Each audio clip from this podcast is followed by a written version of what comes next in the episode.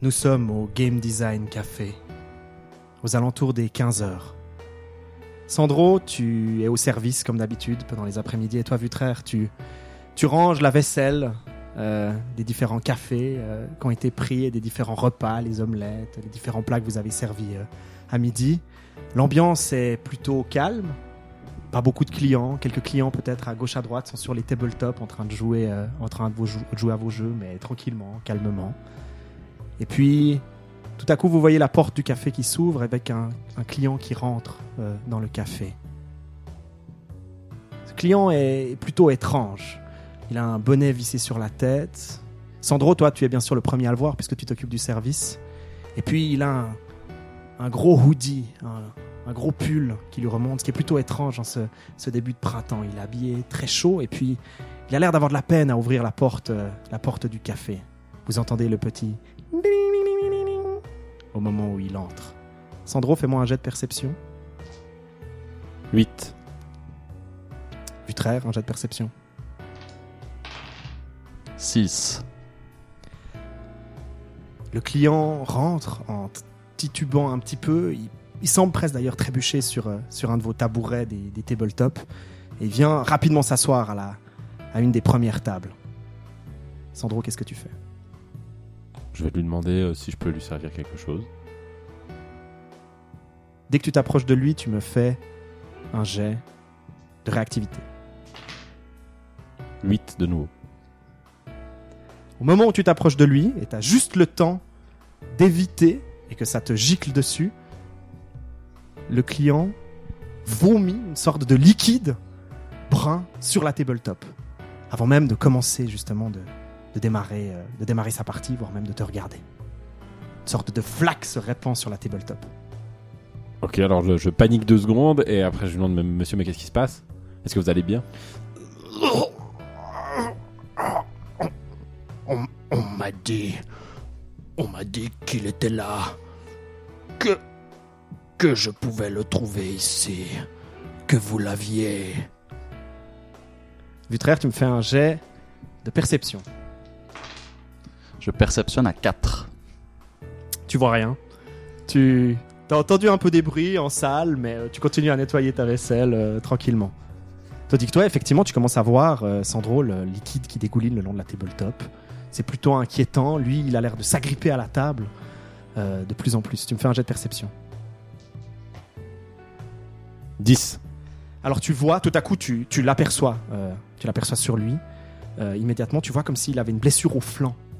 Sur son flanc, il a presque du sang qui est en train de, de, de goûter euh, de lui. Putain. Mais il lève son regard. Et t'avais toujours pas vu, en fait, t'avais toujours pas fait attention à ça parce qu'il avait toujours eu son bonnet un peu vissé sur la tête et il te regarde avec des yeux noirs, comme s'ils étaient pleins de vases. Ouh là là, alors là je pousse une gueulée, j'appelle euh, mon cher euh, collaborateur qui en a rien à branler de ce qui se passe. Bah, Et, tu l'appelles. Et je l'appelle, ouais, je l'appelle. Alors, euh, Raboule ton cul, il y a un gros gros problème là. Au moment où tu fais ça, tu peux essayer de faire un jet d'esquive. 6. tu n'y arrives pas. Tout à coup, tu sens, tu t'es retourné d'un coup, donc ton regard forcément s'est détourné de, de l'invité. Tu le sens se lever d'un coup et te saisir par les deux bras. Et il te regarde droit dans les yeux. Il a ses yeux noirs qui, qui percent directement toi. Il te regarde et il dit Vous l'avez. Je sais que vous l'avez. Gardez-le. Gardez-le. Ne le. Ne l'abandonnez pas. Ne le quittez pas. Il est par là, dans une de vos machines. Je le sais. Il a été mis. Je dois partir, mais je reviendrai.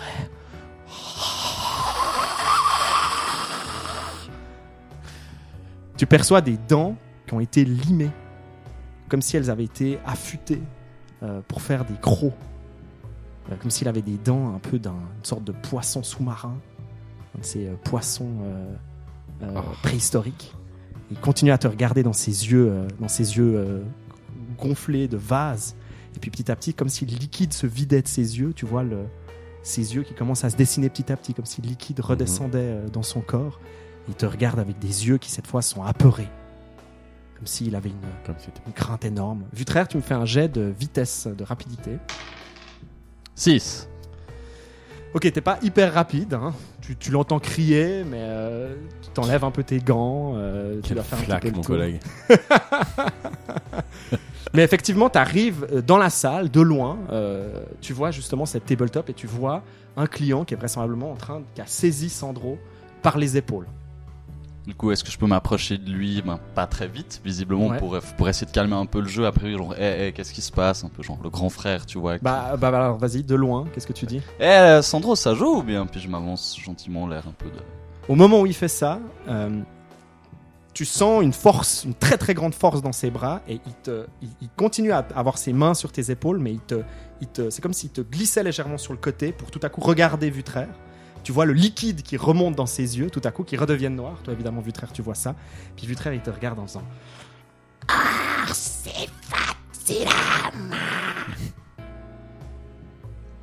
Et puis le liquide redescend. Il te lâche, Sandro. Vous vous êtes pétrifiés les deux de peur. Toi, t'as vu ça, tout à coup, t'as vu ce liquide qui rentre dans ses yeux. Toi, Sandro, tu, tu trembles légèrement. Fais-moi peut-être un, un petit jet pour euh, savoir à quel point tu, tu Sept. subis la peur. 7. Ça va. Tu t'es un peu traumatisé, mais tu gardes, tu gardes un peu tes, tu gardes un petit peu tes esprits. T'as entendu la voix de Vutraire, ça t'a un petit Mhm. peu rassuré. Mais euh, tu vois autour de toi que les clients sont aussi un petit peu tous figés. Ils ont quitté le regard de leur tabletop. Et puis l'étranger euh, se retourne. Il remonte son, son hoodie qui avait, euh, qui avait giclé au moment où il t'était sauté dessus. Et puis, il quitte le Game Design Café. Oh fuck. La suite au prochain épisode de Game Design Café. Bienvenue à Tartine Mécanique numéro 10.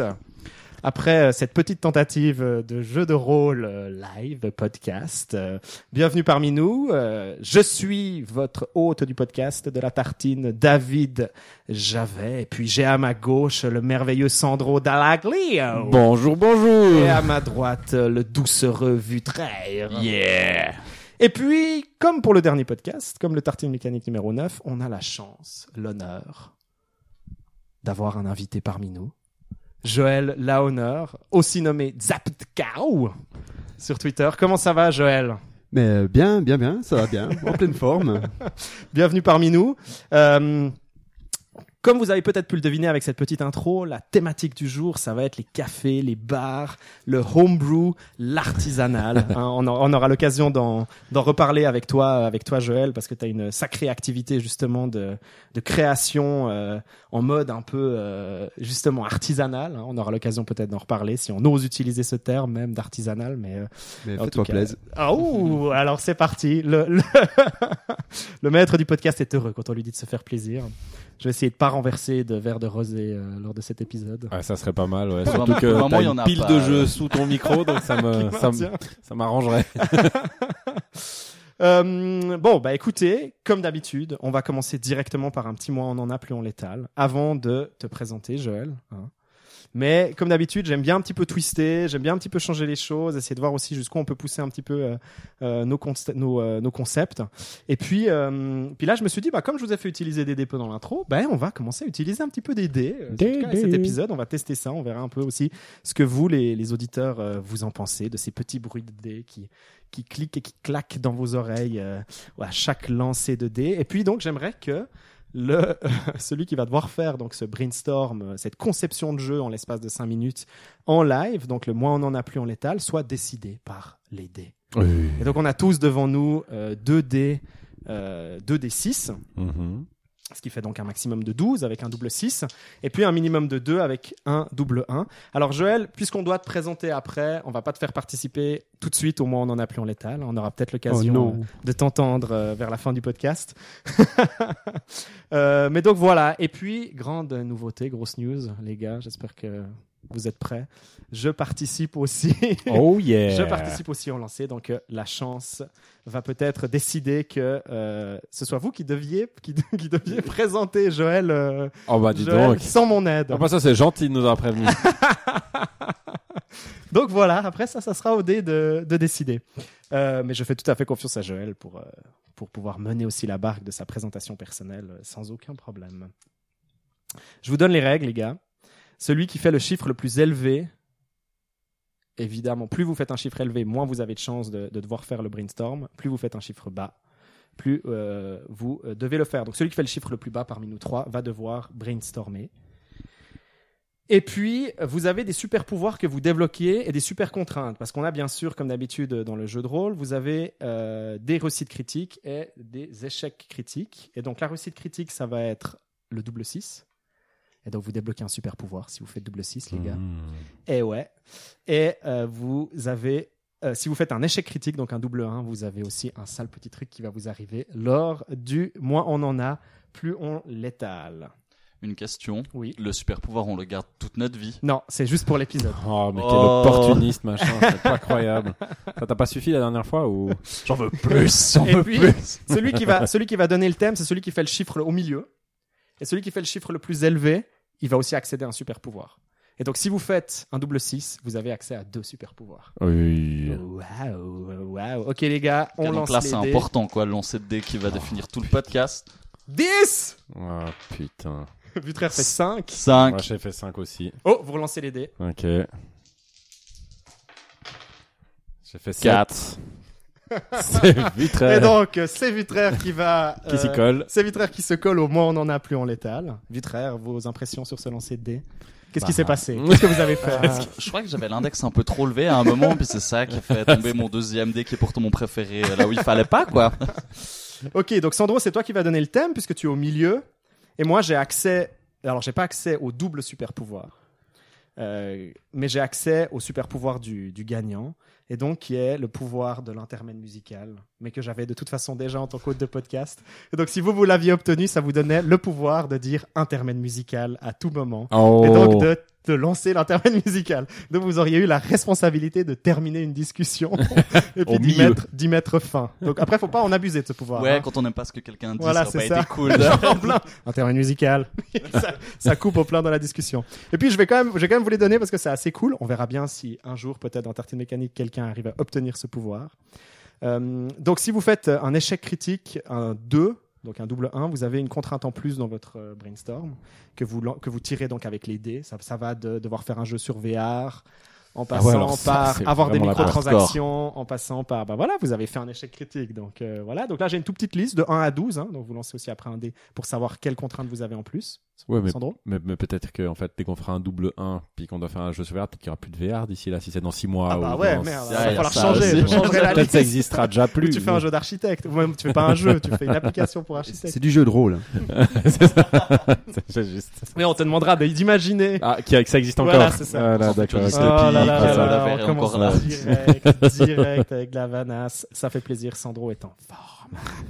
Et puis, le pouvoir du double 6, mesdames, messieurs. C'est pas n'importe quel pouvoir. À chaque fois que vous argumenterez pendant la discussion qui suit le long du podcast, vous aurez une musique épique qui vous accompagne. Oh bah. Yeah. Vutraire, musique épique.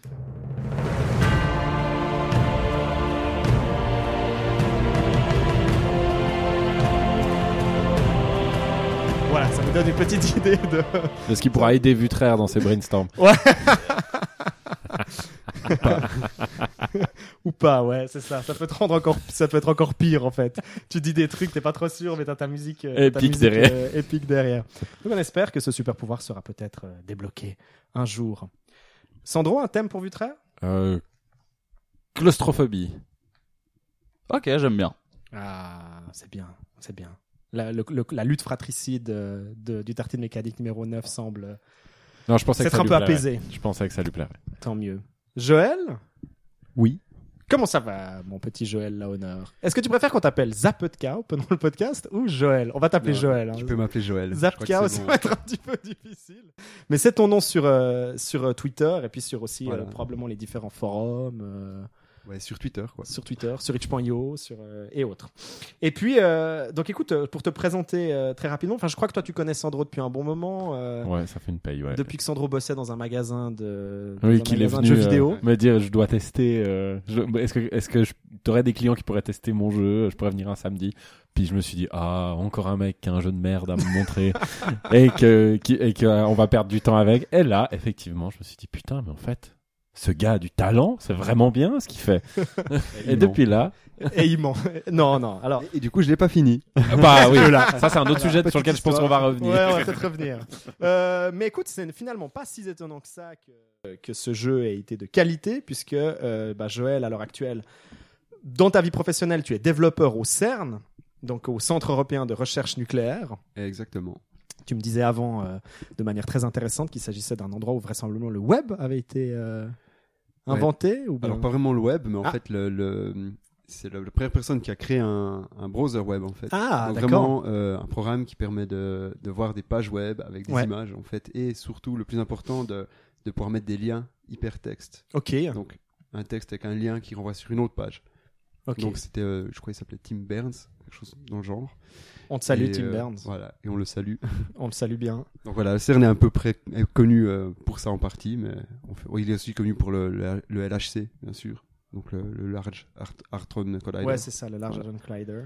une, Euh, une grosse machine qui fait tourner des trucs très vite. Voilà. Exactement. En gros. En gros, pour découvrir, on sait pas quoi, mais ça tourne. Ah, quand même, c'est Voilà, pas n'importe juste quoi. la particule de Dieu.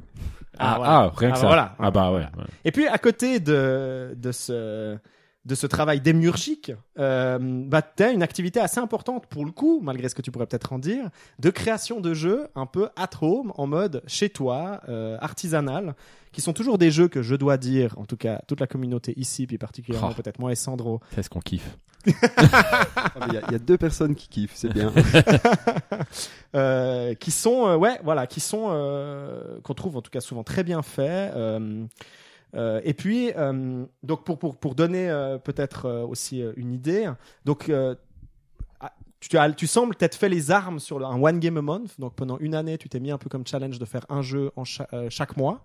Est-ce que tu l'as tenu pendant 12 mois? Ouais, voilà, Ok. ouais, ça c'était vraiment quelque chose que je peux recommander à, à quiconque veut un peu se lancer peut-être dans le jeu, c'est de, de- voilà, vraiment de se dire, moi pendant une année, je me suis dit, voilà, je vais faire 12 jeux, ouais un par mois, et c'est vrai que je pense que c'est cette année-là que j'ai le plus, euh, enfin, le plus appris, je sais pas, mais c'est vraiment, euh, ça m'a donné un peu une sorte de départ, Ouais, ouais. enfin, de, de vraiment aller à travers plusieurs projets, et, euh, et voilà, ouais, que c'est Super. une bonne expérience. Tu enchaînes après derrière en sortant un jeu sur euh, tablette qui s'appelle Zoop, euh, qui est plutôt un jeu un peu party game, familial, on va dire, qui est plutôt un ovni en fait dans ta, dans ta production, j'ai l'impression. Euh, et puis euh, après, ben, tu as euh, très récemment, parce que alors tu as une longue liste de jeux, de participation à des game jams et autres, mais plus récemment, tu travailles sur, enfin tu as travaillé sur un jeu qui s'appelle Castle Boy, dont on va probablement aussi parler, qui est sur Arduboy, donc une, une console portable de jeu de la taille d'une carte de crédit avec des contraintes de développement absolument hallucinantes en termes de taille et autres. Et puis, tu bosses aussi sur un jeu qui s'appelle Block Quest, qui est une sorte de... Une sorte de columns, Voilà, Donc, je sais pas ça. si les gens connaissent euh, Columns, est-ce qu'il faut le décrire, mais euh, ouais, un, un puzzle game, un, un Tetris en fait avec... euh, ou c'est des- pas un Tetris, Ok, ouais, c'est pas un Tetris. c'est plus un match tree. D'accord. Attention, hein. Attention. pas- non, non, non. C'est pas un Candy Crush Saga. hein. D'accord, très bien. Euh, euh, euh, que on a fait tourner donc ici aussi en Suisse romande dans, dans deux trois festivals qui a plutôt euh, qui a plutôt bien marché. Et puis dont, ton idée un petit peu ambitieuse mais assez géniale étant de narrativiser, on va dire, en tout cas euh, systémiquement. euh, le, le puzzle game en gros, c'est-à-dire avec des boss, avec des ennemis qui arrivent, avec des, des sortes de challenges supplémentaires qui débarquent, plutôt que de juste avoir l'accélération en gros.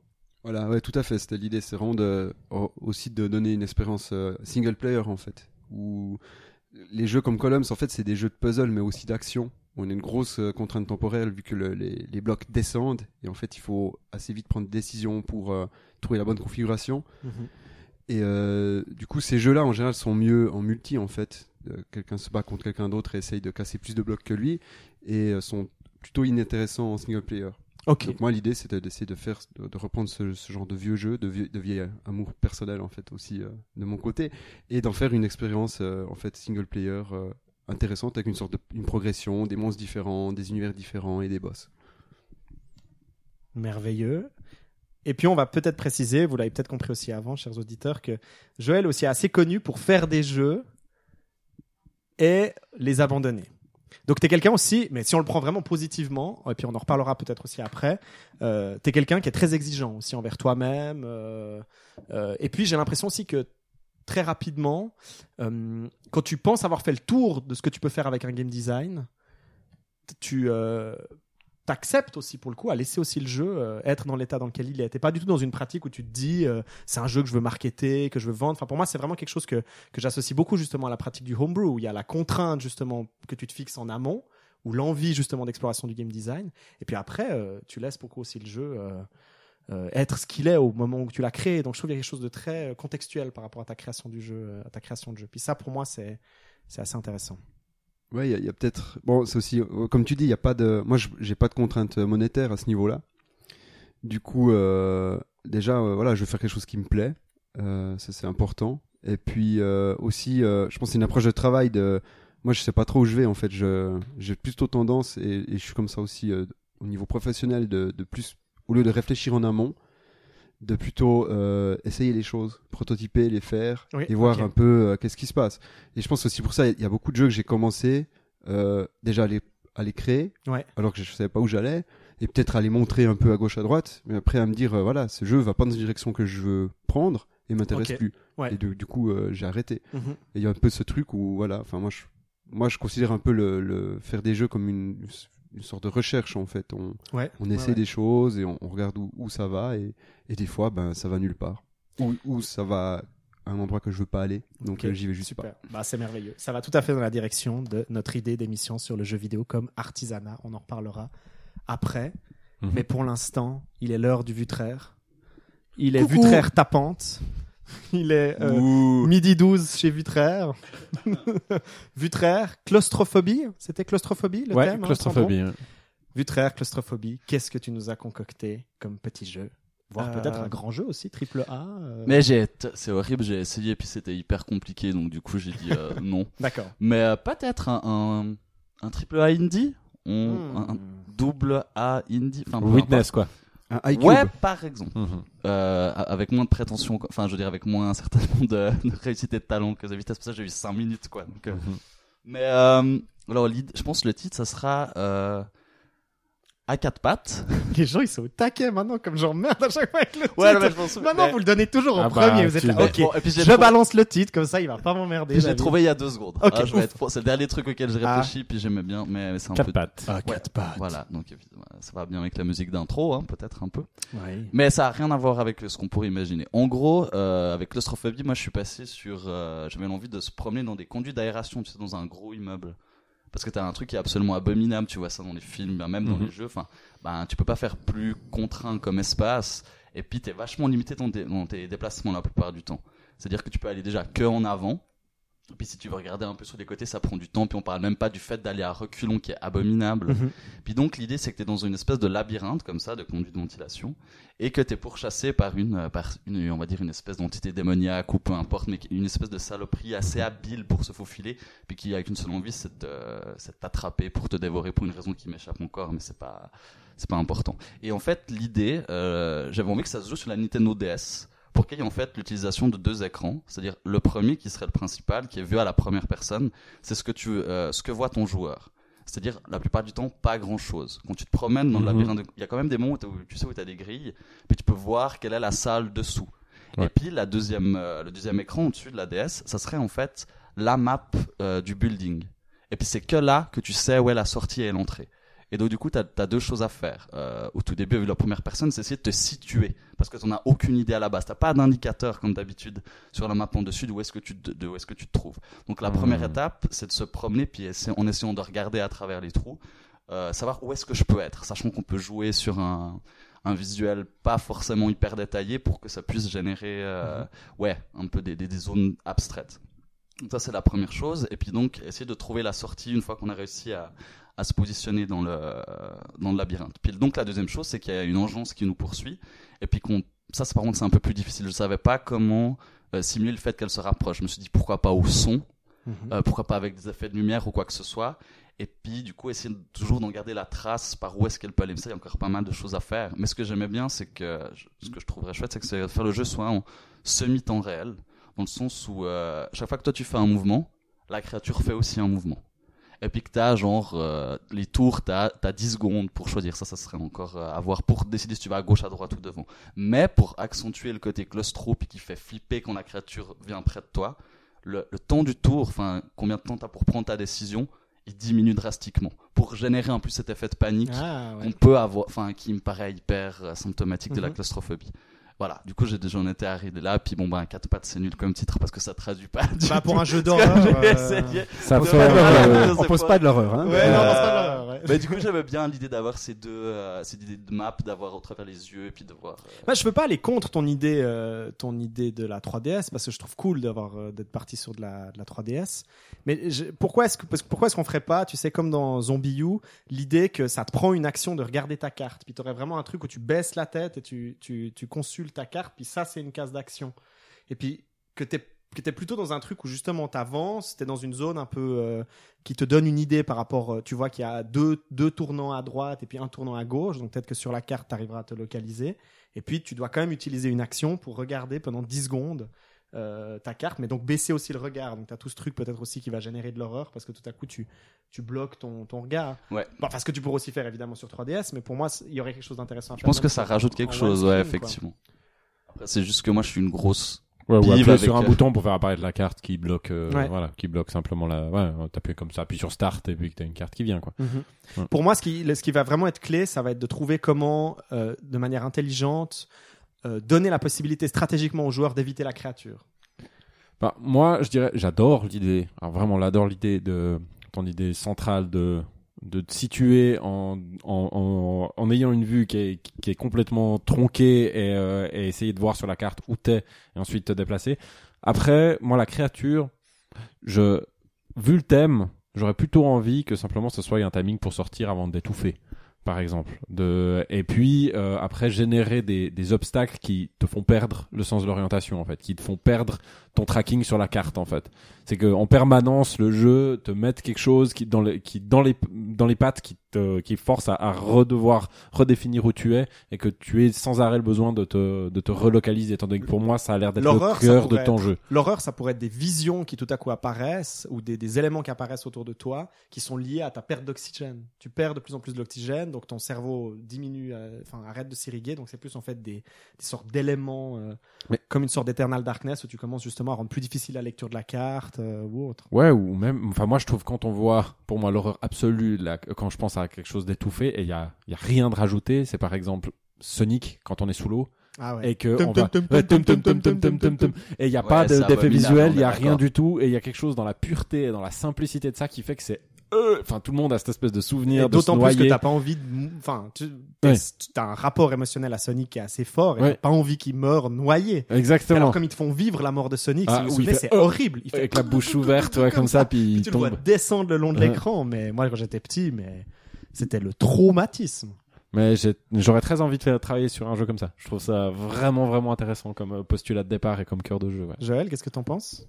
En fait, je, je rejoins assez le, ce que Sandro a dit. Enfin, j'ai pensé exactement à ça de, euh, au lieu de quelque chose qui te poursuit, de vraiment devoir s'échapper. Aussi, je pense que ça, ra- ça, ça ramène enfin à la claustrophobie, c'est que tu t'es enfermé et il faut que tu t'échappes.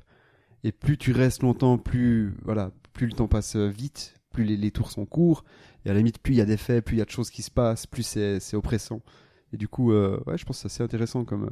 Et puis il y a un peu ce truc de, c'est un jeu tour à tour, mais en temps réel en fait. Ça, Mhm. je trouve ça intéressant des tours avec du temps. Du coup, c'est vraiment euh, une sorte de mixture entre les deux et de, de pouvoir jouer justement sur le, le, le- la, du- la durée d'un tour. En fait, c'est très Ouais, intéressant. ouais, ça donne clairement. vraiment un rythme où le jeu peut vraiment euh, en fait s'accélérer Ouais. à la fin. Puis ça met bien en, en avant cette idée décisionnelle constamment en fait où tu te dis mais si je tourne à droite là puis que je suis pas sûr que je suis là sur la carte, je prends peut-être le risque après de de pas pouvoir backtracker ou- je regarde vite Ouais, ouais, c'est ça, pour être sûr. quoi? C'est ça. Donc il y a des vraies prises de décision à mon avis. Et puis tu peux garder l'idée de l'horreur, mais dans- avec une horreur qui est peut-être plus. euh, Ouais, qui soit moins surnaturelle parce qu'elle est pas nécessaire, quoi, en fait. Ouais. Ou enfin. elle- elle- Par rapport à la claustrophobie. Voilà, c'est ça. Parce que peut-être la gestion du monstre est difficile. Parce que d'un coup, il suffit qu'il apparaisse en face de toi, puis donc tu mets longtemps à revenir en arrière. Puis pour le coup, euh, ça devient difficile. Enfin, ça me fait penser à ces séquences où justement l'alien il se balade autour de toi, puis t'es dans Alien euh, euh, Isolation, où là effectivement tu peux aller te planquer dans des dans des dans des tuyaux d'aération ou des trucs comme ça. Puis c'est vrai que si tu fais trop de bruit dans le tuyau, l'alien il est trop proche, il vient te choper dans le tuyau et autres. Ouais, puis on retombe sur ces difficultés de jeu qui changent de phase en fait, euh, où t'as une première phase où tu dois, enfin du moment que t'as vu l'alien, tu tournes comment fonctionne le jeu, c'est-à-dire tout d'un coup tu passes à une phase de fuite alors qu'avant euh, t'essaies d'approcher une sortie, enfin tout d'un coup t'as un objet qui commence à te poursuivre. Du coup pour que les deux phases soient intéressantes et que comment tu fonctionnes dans la phase avant que l'alien t'ait vu et quand tu fonctionnes après, c'est souvent les jeux d'infiltration qui ont ce problème. Ouais. Et ben c'est vraiment tricky. hein. Euh, ça demande énormément de travail. Tu dois presque faire deux jeux, je trouve différents, euh, qui soient cohérents. Et quand on passe de l'un à l'autre, ça joue. Pour ça que je trouve que c'est plus joli de travailler sur dégager cet alien et puis juste travailler sur la sortie. en Mais fait. là, on a quelque chose de vachement bien. hein. Ouais, très très bien. C'est Ouais. très sympa. C'est très sympa. Claustro- Bah pourquoi pas l'appeler? Ah non, mais claustro- claustrophobia, il y a déjà. comme Ouais, jeu. c'est déjà. Bah On y a d'ailleurs, tous pensé, on y a tous pensé, là, je crois. Tu l'appelles claustro ou clos? Ouais. euh, Ou alors euh, vraiment un bon titre français, phobie des intérieurs. Ah mais ça c'est malade. Phobie des oh, intérieurs. ça serait bien. Phobie dans le ventilo, Phobie. phobie dans les conduits. Oh, Phobie dans les comptes phobie dans les conduits. Ouais. Allez, va pour ça. Et il note, il note en plus. Et une note phobie dans les conduits. Alors, Phobie dans les conduits. officiellement, le titre de, de ce brainstorm, chers auditeurs, est Phobie dans les conduits. hein, Ah. Comme d'habitude, si vous voulez nous voir retravailler, peut-être Phobie dans les conduits, ou si vous avez peut-être une petite idée de visuel pour Phobie dans les conduits, hein, parce qu'on n'a pas spécialement parlé d'écran ou d'interface ou quoi que ce soit, n'hésitez pas à nous l'envoyer comme d'habitude et à utiliser peut-être le hashtag Tartine Mécanique. Intermède musical. Thank you.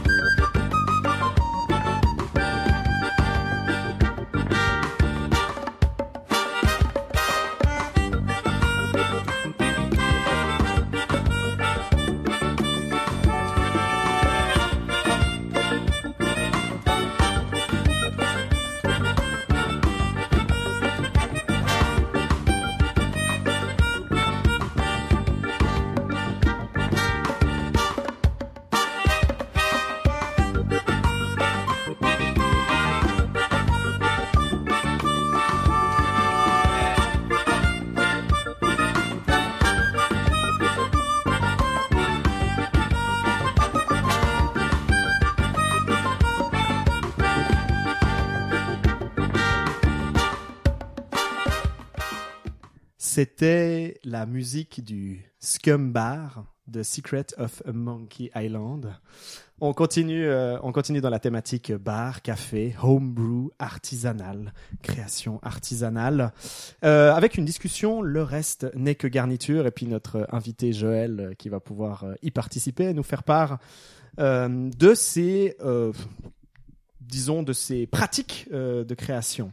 Mais euh, avant ça, Joël, je voulais pour euh, pour introduire euh, pour introduire quand même notre discussion, je trouvais assez sympa de te lire un texte qui a été écrit par notre prochain invité à Tartine Mécanique, qui a été écrit par Yannick Rochat, avec qui j'ai coécrit un article et puis qui parle un moment de toi et de ton d'un de tes derniers jeux Castle Boy.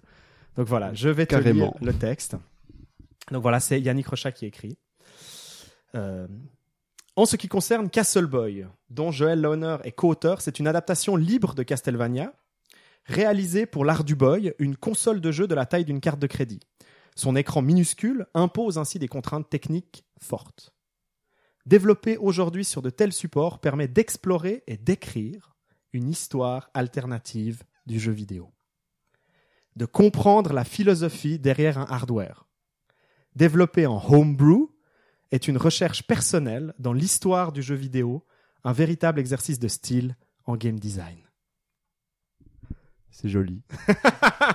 Il est musique, euh, musique épique. C'est joli. Ouais, il faudrait. il Là, presque, ouais, on pourrait presque Et violent. on aurait presque pu mettre la musique épique, un double 6.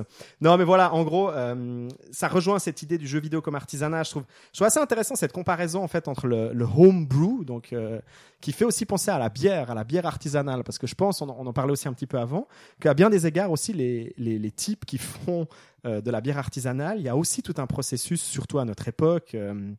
Euh, de revenir à une histoire de la bière, en gros. C'est des types qui remontent à, des, des, des, des manières de fabrication, des méthodes de fabrication, puis qui, effectivement, comme le dit aussi euh, Yannick, ont une sorte d'exploration personnelle de l'histoire, justement, euh, de, de l'artisanat. Et puis moi, je pense que, euh, tu me diras ce que tu en penses, Joël, je pense que dans ta pratique, en fait, de, de création du jeu vidéo, tu as aussi cette approche-là. Tu as une approche non seulement avec toutes les jams que tu fais, puis aussi les jeux que tu développes sur des, avec des contraintes, justement, techniques très fortes. Donc, on parlait de, de, d'art du boy, mais tu, tu es beaucoup sur des... euh, sur, euh, est-ce que tu as fait la Game Boy Jam, par exemple? Euh, plusieurs fois, ouais. Ouais, voilà, tu as plusieurs fois fait la Game Boy Jam, donc tu as des contraintes techniques qui sont liées à ce que te permettrait justement euh, la console Nintendo Game Boy. Et puis récemment, tu as fait la, sur euh, itch.io la One Beat Clicker Jam. Est-ce que tu peux rapidement expliquer plus ou moins les contraintes euh, que vous aviez pour la One Beat Clicker Jam, qui sont assez importantes aussi pour le coup? Alors la, la One Bit Clicker Jam, la, la première contrainte c'était de faire un jeu un, un bit, pas une bit, mais un bit, Euh, c'est-à-dire d'utiliser uniquement, voilà, d'utiliser uniquement deux couleurs en fait et pas plus. Et euh, la deuxième chose qui était en fait assez bizarre euh, en vue de la première contrainte, c'était d'utiliser que la souris comme mo- moyen de, de input, Ok. qui en fait je trouvais assez euh, incompatible avec le fait de dire que c'est un jeu un bit. Ouais, bien sûr. ouais. Et euh, l'autre, c'était le thème, en fait, c'était de faire un jeu, euh, un incremental idle game. En fait, Ah. c'est- c'est des jeux où on... Quelle horreur. Voilà, quelle horreur. Typiquement, euh, c'est des jeux où on joue pas beaucoup, en fait. On, on, a, euh, on engage quelqu'un, et cette personne travaille, et on l'améliore, et il fait du travail pour nous, et on attend. Et en parallèle à ça, on peut cliquer pour aller plus vite et avancer dans le jeu. Donc, c'est des purs jeux de, de farm, en fait. C'est Cookie Clicker, sont- quoi. C'est Voilà, Cookie Clicker, ouais, qui a eu des son petit jeux, succès sur Steam, en fait, où on se contente de cliquer Ouais, sur voilà. un cookie, quoi. Ouais, Euh, exactement. Il y, a, Et, il y a- il y a euh, toute une mode qui existe encore, je crois, maintenant sur, euh, Oh. sur Steam de, de clicker. quoi. Partout, ouais. Mais il y a un, un assez bon jeu, j'ai oublié son titre, sur mobile, qui est assez sympa, non? Où c'est un espèce de gros combat de Heroes. boss. On, Ouais, on- Clicker Heroes, je sais Clicker plus. Heroes, ouais, quelque chose comme ça. Qu'est-ce que t'en penses? Mais à savoir, non, mais à savoir que je crois que la premier, le tout premier, la, toute première idée derrière ça, c'était comment il s'appelait le premier de, c'était pas euh, Cookie Clicker, c'était, Avec les vaches sur Facebook. Ouais, ouais, c'est possible, euh, non, un jeu de c'était pas un jeu euh, Facebook. Il y a eu un truc qui était vraiment Oh, un truc Clicker. en, un, un, un truc très très simple. Est-ce que c'était avec des bonbons? Ah, Candy Box. Candy Avec Box. En fait, c'est possible, ouais, ça devait être ça. En fait, parce que le tout premier de ce type-là, je crois que c'était une. Pas que je dise de bêtises, faudrait que j'y retourne parce que je vous dis de tête comme ça. Mais en tout cas, il y en avait dans les tout premiers qu'il y a eu. euh, c'était l'idée de critiquer justement euh, cette façon de designer, de dire, bah oui, je peux faire un putain de jeu tout simple où il suffit de cliquer sur un sur un truc, et ben vous allez y jouer, mais c'est de la merde, je me fous de votre gueule. Et, euh, et résultat, c'était le but c'était de dénoncer quelque chose, ça a une espèce entraîner une espèce fait, de traînée de poudre où tout le monde s'est mis à faire ça et c'est horrible critique quoi. de Farmville en fait. Ouais. Je crois de- Enfin tous ces jeux Voilà. social games où faut euh, Mhm. où on met une carotte en fait en permanence. Voilà. Et du coup c'est venu un genre. euh, Ouais, c'est horrible. quoi. Et c'est vrai que je sais pas pourquoi il a mis ça dans cette euh, jam en fait. C'est très bizarre comme euh, ce qu'il a fait et ça a marché. Enfin il y, a- il y a énormément de gens qui ont participé. Et nous on a fait un jeu mais qui est pas qui Qui s'appelle Cards and Dragons. Cards and Dragons, Cards and Dragons. Et en fait, euh, par contre, c'est pas du tout un jeu incrémental. On n'a pas du tout fait un jeu incrémental ou. D'accord, vous avez Donc on a- refusé cette contrainte-là. On l'a voilà, on l'a refusé. Bah, on a dit, euh, bon, on était plus intéressé par l'aspect un bit Ouais. euh, et, et clicker en fait. C'est une bonne chose, on t'aurait pas invité. m'aurais- je me serais fait renier par Sandro. Il faut savoir qu'à chaque fois que je propose un invité, il est, il est longuement euh, Étudié, étudié par Sandro, qui, Exactement, valide après euh, C'est avec pas un du coup tout près, tel un empereur, euh, tel un empereur romain avec son pouce. Non, il a fait de la Oh. merde. Je ne veux pas le voir, il a fait de la merde. Sandro.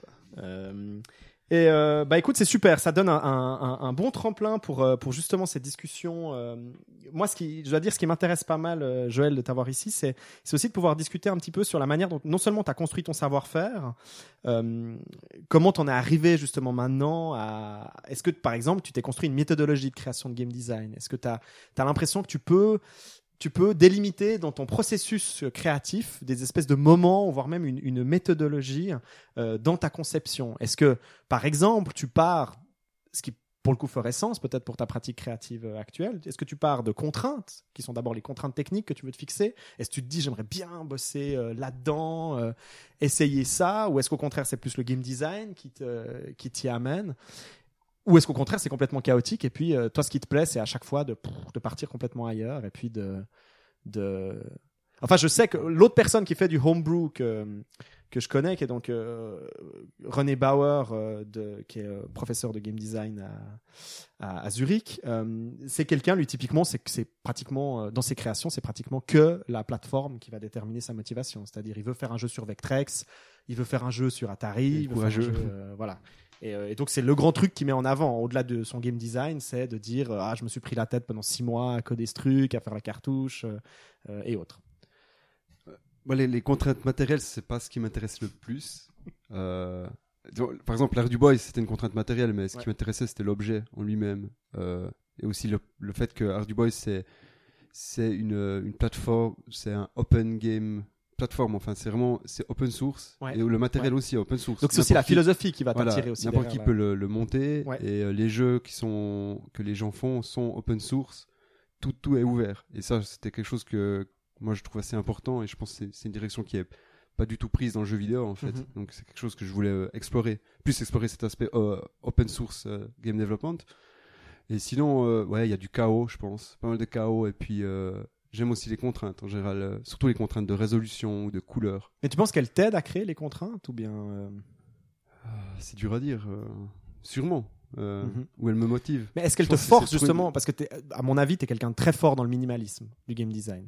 Je pense pas que ni Sandro ni Vutraire me contrediraient. Non, effectivement. Euh, t'es quelqu'un qui justement, au contraire, euh, est pur. Euh, Ah, à mon avis, suis- vous avez, vous ouais. partagez ça beaucoup avec Sandro, cette, euh, cette, euh, cette épuration, ce besoin justement de propreté. On enlève quelque chose d'excellent trop, on questionne tous les éléments et autres. Et est-ce que ça, ça aurait en partie un lien avec justement euh, ce, ce besoin de contrainte, tout ce, tout ce travail autour de la contrainte qui va t'aider peut-être à faire, à faire du minimalisme? Ouais, en fait, je pense, justement, les, les, par exemple, les basses résolutions, je trouve, il y a toujours ce, chaque pixel compte, chaque pixel qui Mhm. est placé va, va changer. En fait, on change des fois un pixel sur une frame d'une anime, et ça change complètement ce que le, ce que, le- ce que ça veut, ce que le personnage fait. En fait, Ouais, il y a, ouais, ouais. par exemple, on a une anime d'attaque, on change un pixel et on a l'impression qu'il se fait taper dessus. Juste un pixel, quoi. Il y a, y a comme ce, voilà, de tout. euh, moi, j'aime bien quand, euh, justement, voilà, ce contrôle un peu de, de tous les niveaux. Dire, euh, voilà, je peux contrôler tous les éléments du jeu. Je, je sais exact, enfin, je- j'arrive vraiment à, à obtenir ce que je veux à tous les niveaux. en Mhm. fait. Et tu dois être ingénieux ce- aussi pour le coup pour la création de tes level design par exemple. Je me souviens d'une discussion qu'on avait eue autour de ton Castle Boy où tu me disais devoir faire très attention à l'utilisation euh, des ennemis, le nombre de boss que tu pouvais mettre, les musiques, la place des musiques dans l'art du boy euh, et autres. Et tu dois réutiliser certains éléments, faire avec, ben pour le coup, euh, des éléments limités de ce que tu peux mettre. Ouais, voilà. Et ça, de nouveau, ça, ça rejoint le minimalisme de dire. Mhm. euh, parce que le problème, c'est, par exemple, moi, j'ai Faire l'impression, beaucoup si avec on n'a pas de contrainte, souvent on va dire euh, ah je, je veux faire ça, ah, j'ajoute un nouvel ennemi ou j'ajoute une nouvelle plateforme ou alors ça. que Je quand on a les le contraintes on dit euh, ah ben en fait non si je je mets cet ennemi là avec peut-être sept autres ennemis que j'utilise ailleurs ça va créer cette situation mais ça je pense que c'est comme beaucoup euh, enfin c'est quelque chose que beaucoup de gens font aussi même euh, par exemple Jonathan Blow sur euh, Braid je me souviendrai toujours son, son speech où il explique justement le game design de, de Braid enfin du level design de Braid et c'est vraiment euh, c'est la première fois que j'ai vu ce concept de vraiment dire euh, on introduit des éléments et après on, on réutilise toujours cet élément plus tard en combinaison avec un autre élément et Mhm. ça redonne un... donc il y a cette notion de d'émergence en Ouais, de dire ouais. on, on prend 1 plus 1 et ça fait 3 et pas 2 enfin bon ça je pense Bah, que c'est peut-être quelque chose ce d'assez qu'on classique retrouve, euh, oui, c'est ce qu'on retrouve aussi dans le dans le dernier Zelda, par exemple, euh, sur sur Switch, où on a exactement la même euh, la, la même idée derrière. En fait, j'ai envie de te dire, pas beaucoup de monde le fait malheureusement, mais les bons le font. C'est-à-dire qu'à mon sens, c'est la bonne direction quand on veut designer correctement. Euh, c'est euh, réduire le nombre de de- de- d'éléments de, jeu et puis renforcer les interactions entre eux. Et je pense qu'effectivement, quand tu as des contraintes minimalistes techniques comme ça, ça te force à faire ça. Mais ça, ça me fait penser, est-ce que je peux... Euh, Mais tu fais peu. ce que tu veux. Non mais j'avais envie de parler d'un truc. C'est vrai que c'est marrant qu'on a une, on- on- comme tu dis, je pense que je me retrouve beaucoup euh, dans dans les jeux qu'il fait, dans le minimalisme des jeux qu'il fait effectivement, et dans la dans dans le fait d'aller au plus simple et au plus et à l'essentiel. Par contre, j'ai l'impression qu'on a des méthodes pour y arriver qui sont extrêmement différentes. Euh, bah justement comme tu disais, toi tu itères beaucoup, tu tu tu chaque fois c'est une expérience nouvelle et tu tu te lances dedans. Et euh, mais j'ai jamais eu la, sensation que euh, que tu avais envie d'établir une espèce de, façon de faire permanente où je me trompe. C'est-à-dire comme moi, je suis toujours en train de me dire comment est-ce que je peux me construire une méthode euh, de design qui que je peux répéter dans tous mes projets en fait en me disant j'ai tel outil tel outil tel outil tel outil de design et à chaque fois euh, quand je rencontre tel problème j'utilise tel outil quand je rencontre tel problème j'utilise tel outil euh, voilà pour pour euh, pour designer mieux euh, mais j'ai- pas la sensation quand on discute que toi tu prends cette direction là où je me trompe Non, ouais, en fait, j'ai pas. C'est marrant, j'ai pas euh, au niveau du game design, pas du tout. Par contre, vu que je suis, mon travail, c'est programmeur en fait, et je, enfin, moi, j'adore. euh, Je pense, que je vais, je vais programmer toute ma vie en fait. J'adore le code, c'est vraiment quelque chose. euh, Et du coup, j'ai euh, une énorme méthodologie au niveau du code, comment je crée les projets, comment je structure les choses. Tous mes jeux, ils sont en fait très similaires. Le, le code, la façon de faire le code est très similaire, mais le, le game design est complètement différent. Donc moi, c'est à ce niveau-là, et je pense que tout le monde en fait a euh, à une méthodologie à un niveau en fait, Mhm. mais à des niveaux différents ou pour des, des points, des aspects différents. Ouais. Peut-être que tu Vutre, c'est plus le, le.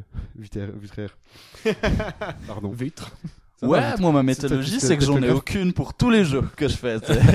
C'est- constant. Non, mais euh, je, vois, je vois bien ce que tu dis typiquement avec la avec la prog leader. Enfin, moi, je vois vraiment, j'imagine une espèce de caisse à outils, mais pour des niveaux différents où chaque fois tu peux ressortir des euh, des choses qui ont fonctionné avant. Puis en fait, c'est aussi l'idée de d'apprendre des expériences qu'on a accumulées, puis de se forger justement une vision ou bien des, des solutions, puisque je pense qu'il est tout à fait légitime et, euh, et normal. Mais c'est vrai que dans mon cas, par contre, euh, pour le moment, je me vois, je me vois mal avec euh, avec des outils. Enfin, je, je, je dessine pas. Enfin, il n'y a pas de.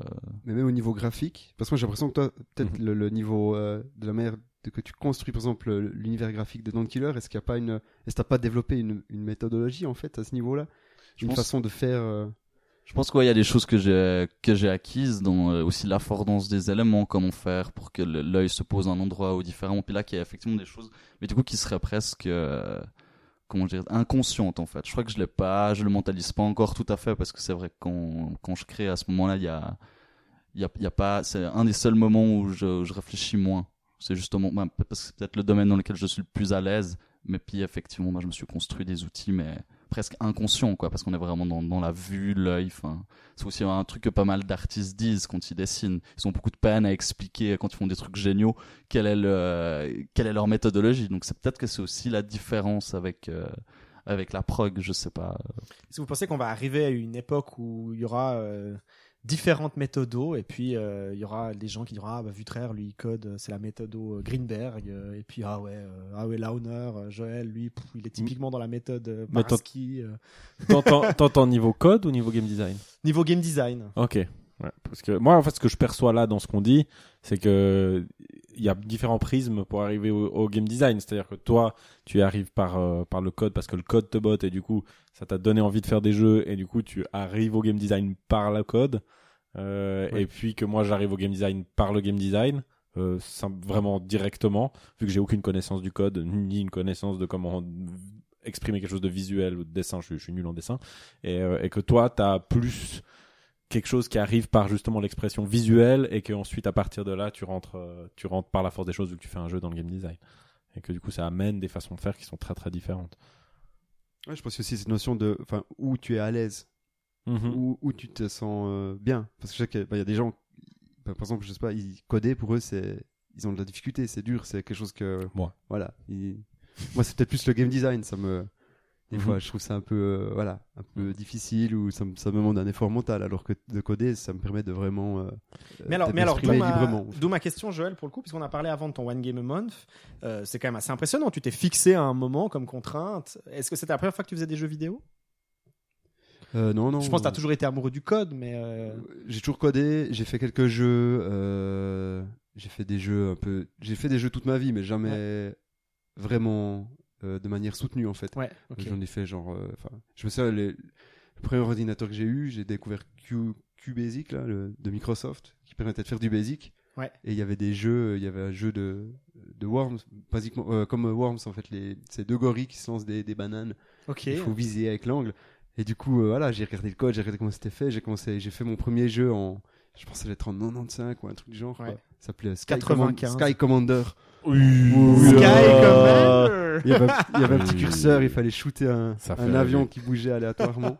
Archéologie du jeu vidéo en Suisse.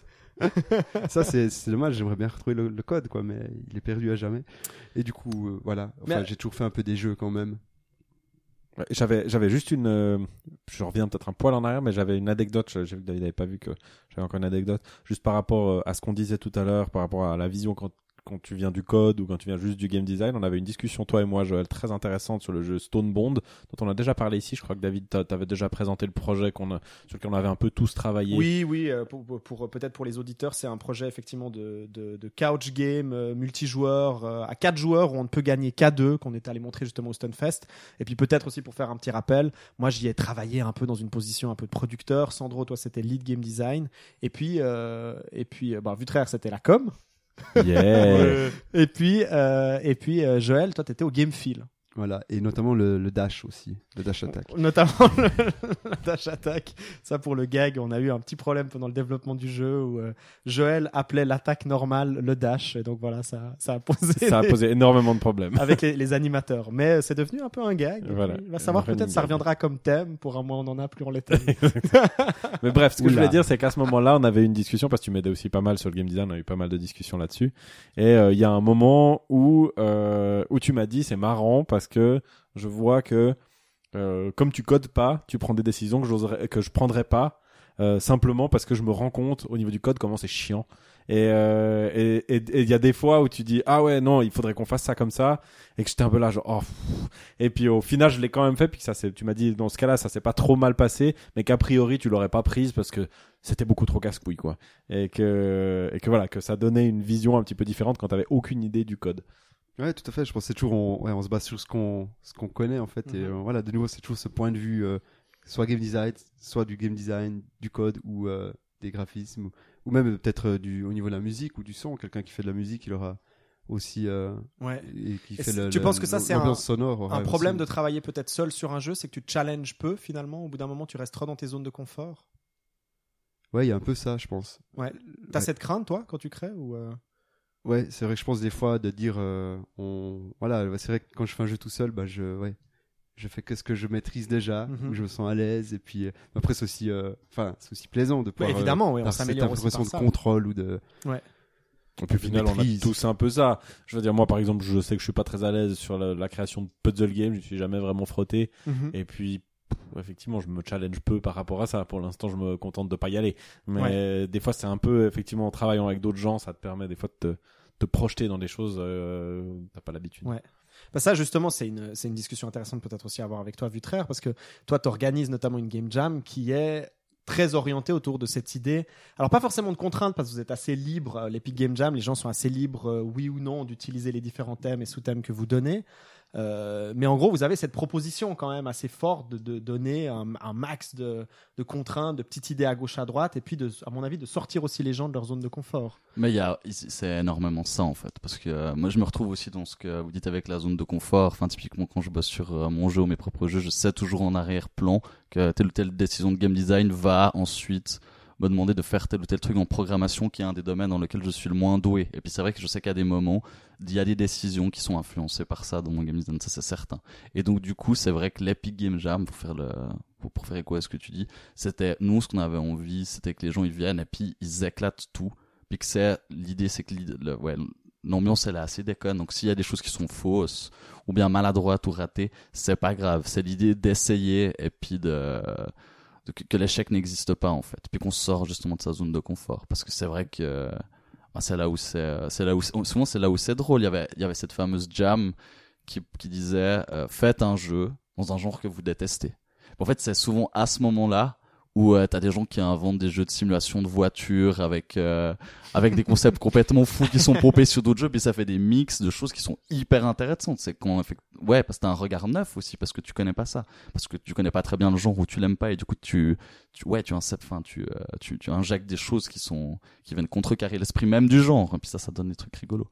Donc je pense aussi c'est aussi chouette d'avoir de connaître ses zones de confort puis celles d'inconfort et puis d'oser y aller pour y injecter des choses euh, différentes justement je sais pas non, mais oui. C'est la Ah, j'aurais droit à la si- musique épique sur ce.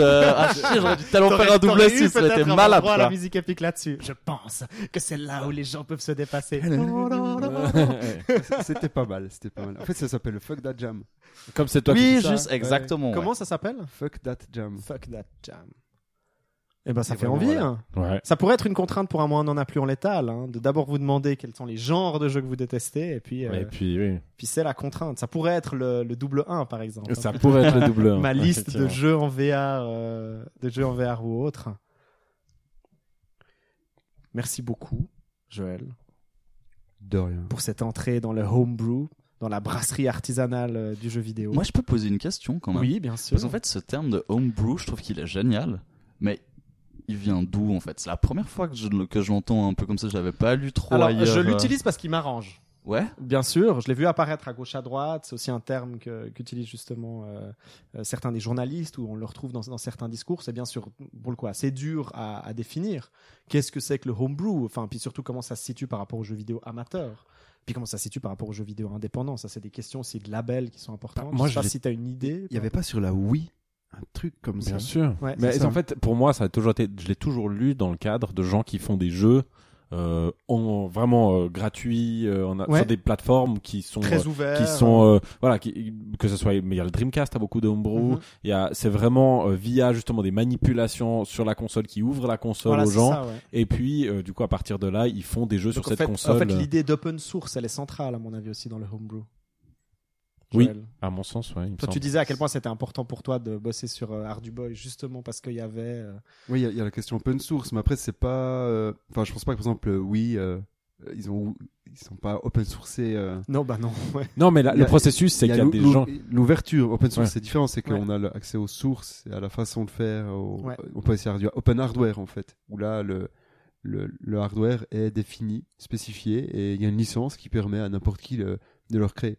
Ouais, ouais, ouais, ouais, ouais. Après, l'ouverture, c'est différent. C'est aussi bien l'ouverture, mais on peut, avoir- une console peut être ouverte au développement, mais Mhm. pas open source. C'est quelque chose de différent. En fait. En fait, ce que moi j'entendrais avec par homebrew, et puis pour problème, il y a l'idée de home. Donc bien sûr, maintenant on a tellement de gens qui créent à la maison. euh, au final, ça c'est pas très important, mais c'est l'idée vraiment de ce brew, donc de ce, ce- ce- ce- qui me fait une fois de plus penser à l'artisanat, la bière euh, et autres. Euh, avec vraiment ce que je dis, quoi. Cette idée pour moi, le homebrew, c'est aussi, il y a aussi cette exploration. Euh, donc de ne pas abandonner aussi certaines plateformes. Je pense que à, bi- à bien des égards, la scène homebrew justement sur Wii ou sur Dreamcast, c'est la scène qui continue à faire vivre la Wii et qui continue à faire vivre la Dreamcast. En, proposant des nouvelles manières de, de tweaker justement la console, d'avoir certains jeux dessus, ou même carrément peut-être d'en créer ou autre. Puis on parlait de l'exemple justement de certains créateurs qui font des jeux sur Vectrex, qu'on pense être peut-être une console qui est en guillemets morte. Donc il y a cette espèce de presque une sorte de mouvement aussi contestataire qui, qui, qui se refuse d'abandonner un hardware qui va à l'encontre justement de la de la de l'obsolescence programmée qui est hyper présente pour le coup dans le dans le jeu vidéo euh, cette idée justement de, de progrès de devoir toujours aller de l'avant de l'avant de l'avant de l'avant de l'avant. Là je trouve qu'il y a quelque chose qui est encore plus profond presque que le rétro gaming. Bon dans le rétro gaming on a c'est dans la pratique qu'on va revenir à une histoire du gameplay du game design et autres. Mais dans le homebrew il y a vraiment une sorte de retour à euh, euh, à des faire à l'ancien. Ouais, c'est ça. Ouais, ouais. C'est comme des gars qui te disent, moi, je forge mes, épées comme au 15e siècle, quoi, euh, ou, euh, ou autre. Donc j'ai peut-être un peu ça dans la tête, mais peut-être que je je- j'idéalise un peu trop, mais c'est ce que j'entends en tout cas euh, dans ce podcast quand j'utilise le terme homebrew. Alors, je te vois pas comme un forgeron, Joël, mais je pourrais. Oh, non. Je vais fermer les yeux, je vais t'imaginer. Une Forge de pixels. Une grosse forge. Une Ouais, forge de pixels. Un nain Euh, dans une mais- grotte. moi, je pense qu'il y a quand même. euh, J'aurais une vision plus euh, mitigée en fait. Qu'il y a, il y a justement l'aspect rétro gaming. Ouais. Un peu de. Enfin, moi, j'ai aussi l'impression qu'il y a beaucoup euh, de choses liées à mes souvenirs et maintenant j'ai un peu aussi cette nostalgie. Maintenant, euh, je pense que aussi, on... il y a pas mal de gens, on, on vieillit, on grandit, on devient plus vieux et du coup, on a un peu cette. euh, moi, je vois aussi avec mes, les gens que je connais qui sont plus jeunes maintenant, je remarque que j'ai commencé à- j'ai tendance à parler du passé, à dire, il y avait ça, on avait ça, et ceci, et c'était mieux avant. Et, et voilà, et du coup, je pense qu'il y a aussi cet aspect un peu nostalgique et de dire, euh, ouais, à l'époque, euh, ben, j'aurais pu faire ça à l'époque, ou Mhm. je sais pas, enfin, ou, ou de, de pouvoir aller au fond de quelque chose que on n'a pas pu faire avant, en fait. Faut que tu fasses Sky Commander 2. Voilà, pourquoi Une pas. sorte de retour Ouais. aux sources. À ton enfance. Voilà, The Return. The Return. Intermède musical.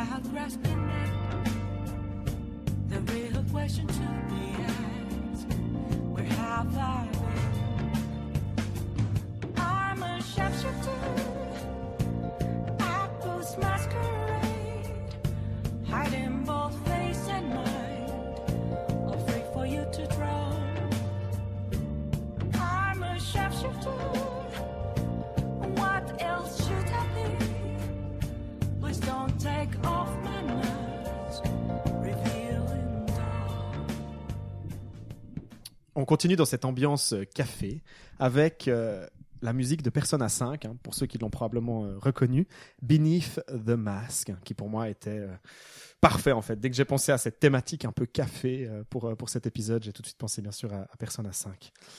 Et j'espère que vous avez apprécié. Joël, Oui. moins on en a, plus on l'étale. Il est l'heure de ta séquence. Bouillard C'est la punition. Oh, je sais pas si c'est la punition, hein, mais c'est plutôt sympa, quoi. C'est trop bien. Et puis, euh, l'un de vous deux va donner un thème. Je propose qu'on prenne Vutraire, hein, puisqu'il n'a pas donné de thème à cet épisode. Et puis, Joël, donc je le répète, tu auras 5 minutes au chronomètre officiel, hein, et puis euh, indéfectible euh, de tartine mécanique pour euh, brainstormer ton jeu et nous le présenter après 5 minutes. Est-ce que tu es prêt, Joël? Oui, je suis prêt. Joël. Da, da, da, da. Mon thème est volontaire. V- Oh là là. Volontaire. C'est parti, Joël. Prends ton calepin et ton petit crayon. Et nous te retrouvons dans 5 minutes. Je lance le chronomètre. Messieurs, pendant que, pendant que Joël euh, brainstorm, pendant qu'il conçoit, je trouvais rigolo, rigolo de, revenir un peu à. On avait fait ça il y a, quelques épisodes, de, réfléchir, en fait, euh, de se prendre de nouveau. euh, euh, de se donner une sorte de petite contrainte pour essayer de penser à différents jeux euh, dans nos pratiques. Et puis on avait fait Vutraire, je sais pas si tu te souviens, on avait réfléchi au jeu euh, idéal pour euh, pour une euh, pour une rencontre érotique, au jeu voilà, puis et puis au jeu idéal pour pour résoudre un conflit, je crois. hein. S'il y avait eu justement un, un conflit, on avait on avait réfléchi un petit peu à ça. Et puis donc cette fois, j'aimerais bien qu'on essaie de discuter sur le jeu qui serait idéal pour faire découvrir le jeu vidéo ou le plaisir du jeu vidéo ou du jeu, on va dire en général même, à une personne âgée. Ok. Donc Ok. voilà, Euh, pensez vraiment, imaginez dans votre tête, votre public cible, Alors- c'est peut-être votre, euh, votre grand-père ou votre grand-mère, ou alors vous êtes en, en EMS, donc en, en établissement euh, médico-social, et puis vous décidez euh, de faire une animation peut-être de jeux vidéo, ou de faire découvrir justement le... Alors, avant de donner un nom, au niveau des contraintes, je dirais, pour moi, il faut de la 2D. Parce que la pourquoi 3D, c'est trop difficile à appréhender, à mon sens, quand on n'a aucune expérience. Tu dis dans le rapport à l'espace, Dans le par rapport exemple, à la l'espace, caméra. c'est très difficile. C'est déjà, déplacements et tout. déjà les axes verticaux, horizontaux, c'est déjà une, cho- une première chose à appréhender quand on n'a pas forcément l'habitude d'un écran. Si on part du principe qu'on a affaire à quelqu'un- une personne âgée qui aurait pas l'habitude d'un écran, C'est hein, ça, et puis Donc voire vraiment- même d'une interface, enfin d'une manette. Voilà, euh, exactement. euh, quelqu'un qui aurait vraiment peu affaire à ça, moi je prendrais déjà quelque chose en 2D Euh, et puis au niveau, bah, inévitablement au niveau des inputs, quelque chose de très simple avec euh, quelque chose de monobouton, de, Mhm. de, de- vraiment où il y a une seule interaction à faire. Alors moi j'ai j'ai envie de me faire de la pub, mais je dirais Wed Invaders, le jeu que j'ai fait pour pour mon mariage. mais, mais parce que Disponible sur non, l'App mais- Store. voilà.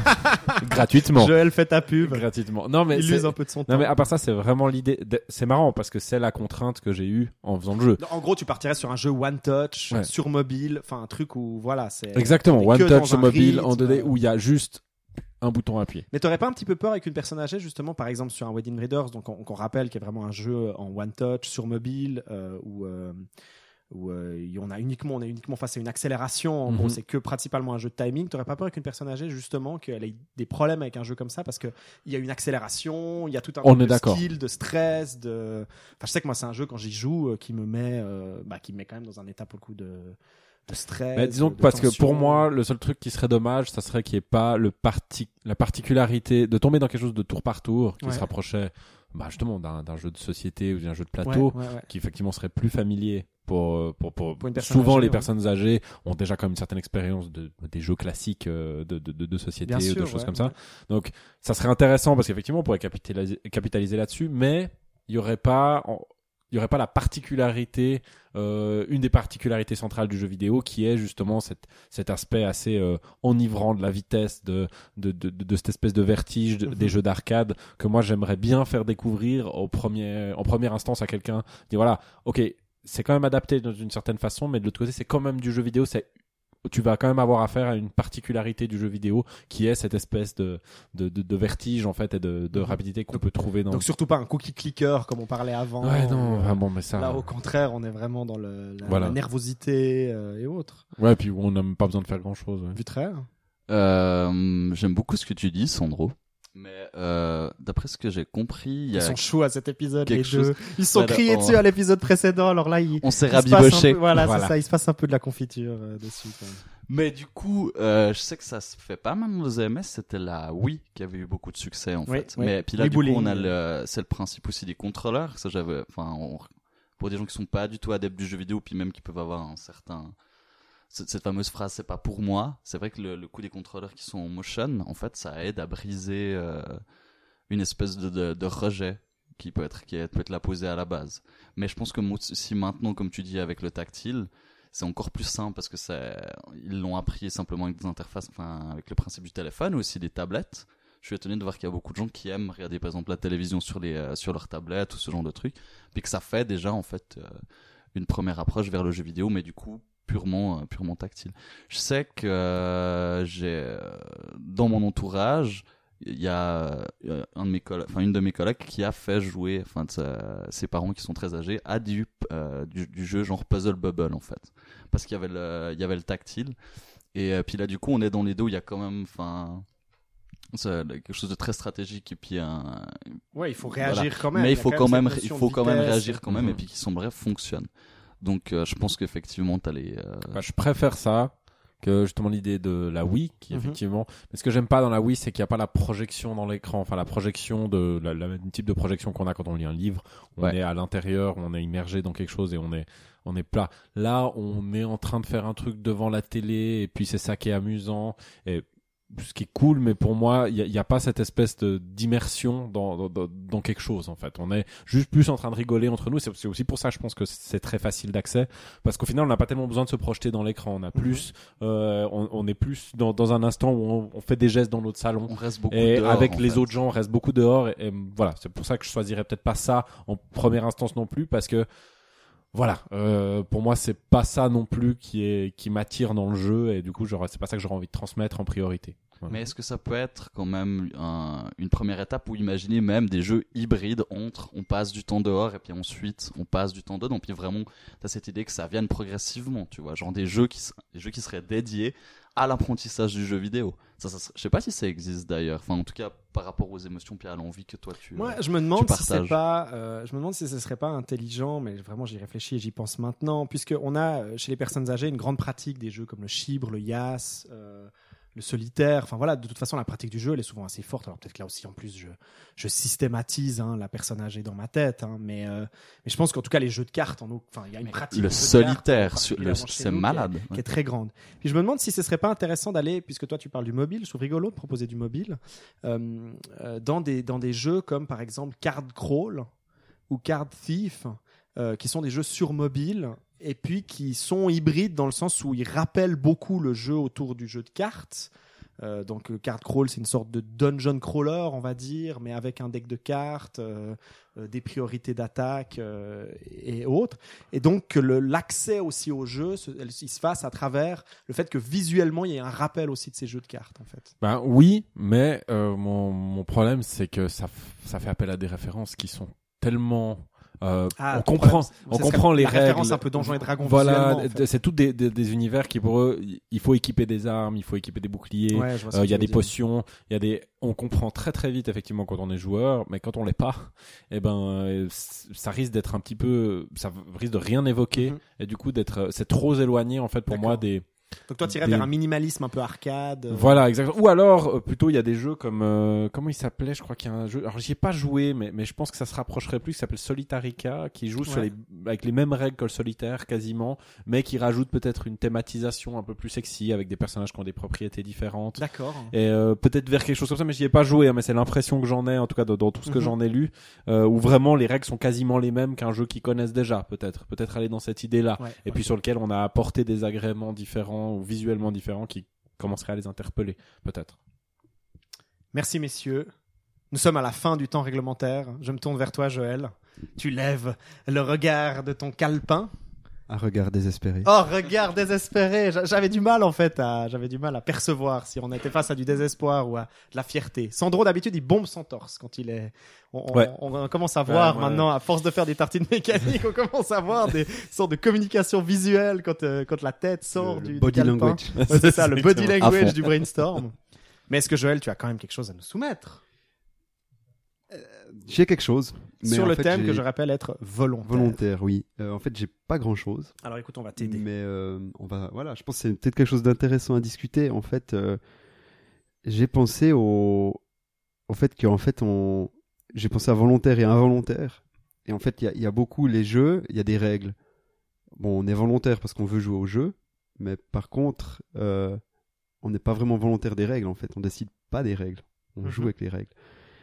Et c'est un peu là-dessus que j'ai réfléchi, mais j'ai pas vraiment trouvé euh, de truc. euh, c'est pas un jeu euh, DS euh, où je dis exactement Oui, oui, sur oui, quel oui, écran ce qui se passe. une plateforme ou une interface. Mais euh, enfin, qu'est-ce si on pourrait créer nos propres règles en fait? Et est-ce que c'est possible de créer un jeu dans un jeu, un jeu où le but c'est de créer un jeu et de que le joueur puisse euh, Mais donc En- en attends, fait, on un- imaginerait un jeu où genre le début d'un level, ce serait de déterminer quelles vont être les règles euh, du level. c'est très flou, mon... c'est très abstrait. Ouais, hein, je- Voilà, par ensemble. exemple, voilà, d'essayer de un jeu où il n'y a pas. euh, j'ai noté, enfin, s'il y a une porte, c'est moi qui l'ai mis là. En fait, y a... dans les jeux, ils sont, il y a une porte et une clé. Il faut trouver la clé pour ouvrir la porte, mais c'est- c'est pas un jeu où en fait, on, s'il y a une porte, c'est moi, je choisis de la mettre là et c'est tout. Et je suis volontaire en fait, je l'ai mis là, c'est ma volonté. Mhm. Alors comment après Est-ce qu'il y aurait des contraintes derrière, jouable, par hein exemple? Est-ce que, est-ce que on pourrait imaginer un truc où il y a des contraintes? T'as as utilisé ta porte là, par exemple, donc c'est-à-dire que tu pourras pas l'utiliser ailleurs. Et tu devras, pour le coup, pour terminer le level d'après, tu n'auras plus accès à la porte qui te permet de terminer hyper vite le level parce que tu peux la placer selon des conditions hyper agréables, mais que tu dois, par contre, utiliser cette fois. Donc ça diminue en gros ta, ta liste de, de- de- de règles de jeu, si tu veux. Et puis cette fois, pour terminer le level, euh, si tu dois plus utiliser un système de scoring ou tu dois plus euh, réussir à atteindre euh, un objectif que tu es obligé de placer plus loin ou euh, Bah, Là, je pense qu'on est plus dans du puzzle game en fait, mhm. pur. Mais du coup, de nouveau, on joue avec des règles. Ouais. Parce que en fait, il y a Ouais. une règle, il faut la porte pour faire ça, mais Le problème de ce que tu dis, c'est que tu demandes. En fait, tu bottes en touche. C'est-à-dire, c'est, c'est comme un peintre qui dirait, euh, je vais faire une peinture que je vais laisser peindre à la personne qui regarde la peinture. mais Bah, pourquoi du pas coup, t'es plus le peintre. Tu vois ce que je veux dire? Mais alors, par contre, moi, il y a un truc qui, qui, que- qui m'a inspiré, que je trouve drôle, c'est on imaginerait par exemple des puzzles. J'ai aucune idée du format, du, exactement c'est égal, mais il est déjà résolu. Et puis en fait, sur la gauche, tu as une liste de règles, puis tu dois essayer de trouver quelles sont les règles qui ont permis de, qui permettent de, de résoudre le puzzle. Et du Ah, coup, puis du coup, tu tu penses en trouves les règles, tu en fait. Tu trouves les règles. Ou bien, puis t'as une Qui liste de règles qui peut Ah, fonctionner mal, pour tous les niveaux, mais c'est le fait Ah, de leur ça. Qui permet pour même après j'ai aucune idée comment ça faisait enfin je trouve ça enfin c'est hyper complexe mais du coup c'est de prendre euh, ouais le, le chemin inverse c'est résolu Mhm. mais du coup quelles sont les règles qui ont amené à la résolution?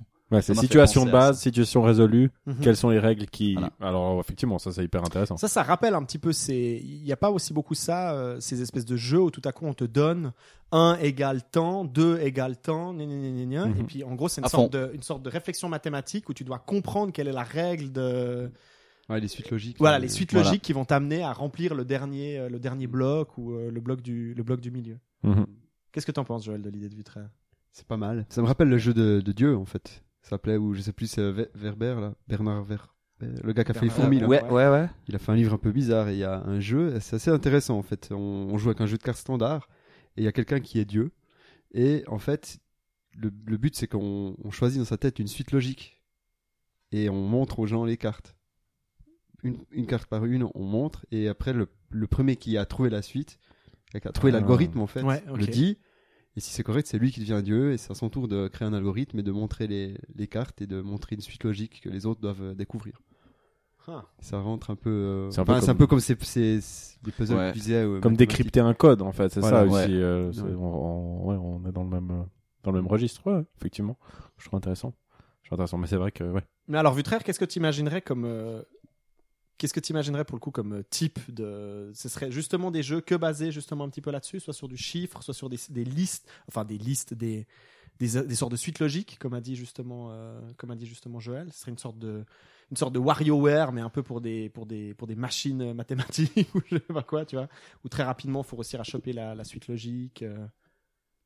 J'avoue, je trouve, on pourrait même alors du coup prendre le contre-pied pour que ça soit, pour que ça soit encore plus intéressant, c'est imaginer des, des, des choses qui sont, des écrans de jeu qui sont complètement éclatés, enfin pas complètement éclatés, mais qui sortent un peu de, de- des, des choses un peu plus ordinaires avec des, des types de graphismes bizarres et étranges. où On n'est même pas sûr en fait qu'une paroi, je dis n'importe quoi, on puisse pas la traverser ou que ça c'est un power-up ou que ça ça l'est pas. Puis du coup on sélectionne même les éléments en disant ben ça ça me rajoute une vie.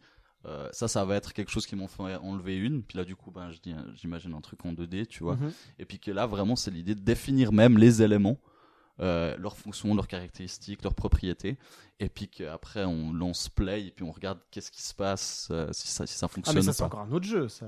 Ah, peu- Ouais, c'est un peu différent. ouais, juste, ouais, non, en fait, ouais, t'as raison. Du coup, Là, ça. là, c'est plus similaire à mon idée de de base en fait. Voilà, imite un jeu où tu, le joueur choisit qu'est-ce que les éléments font. Mhm. Alors voilà, peut-être pas te dire on choisit où est la porte, mais on choisit qu'est-ce que fait la porte.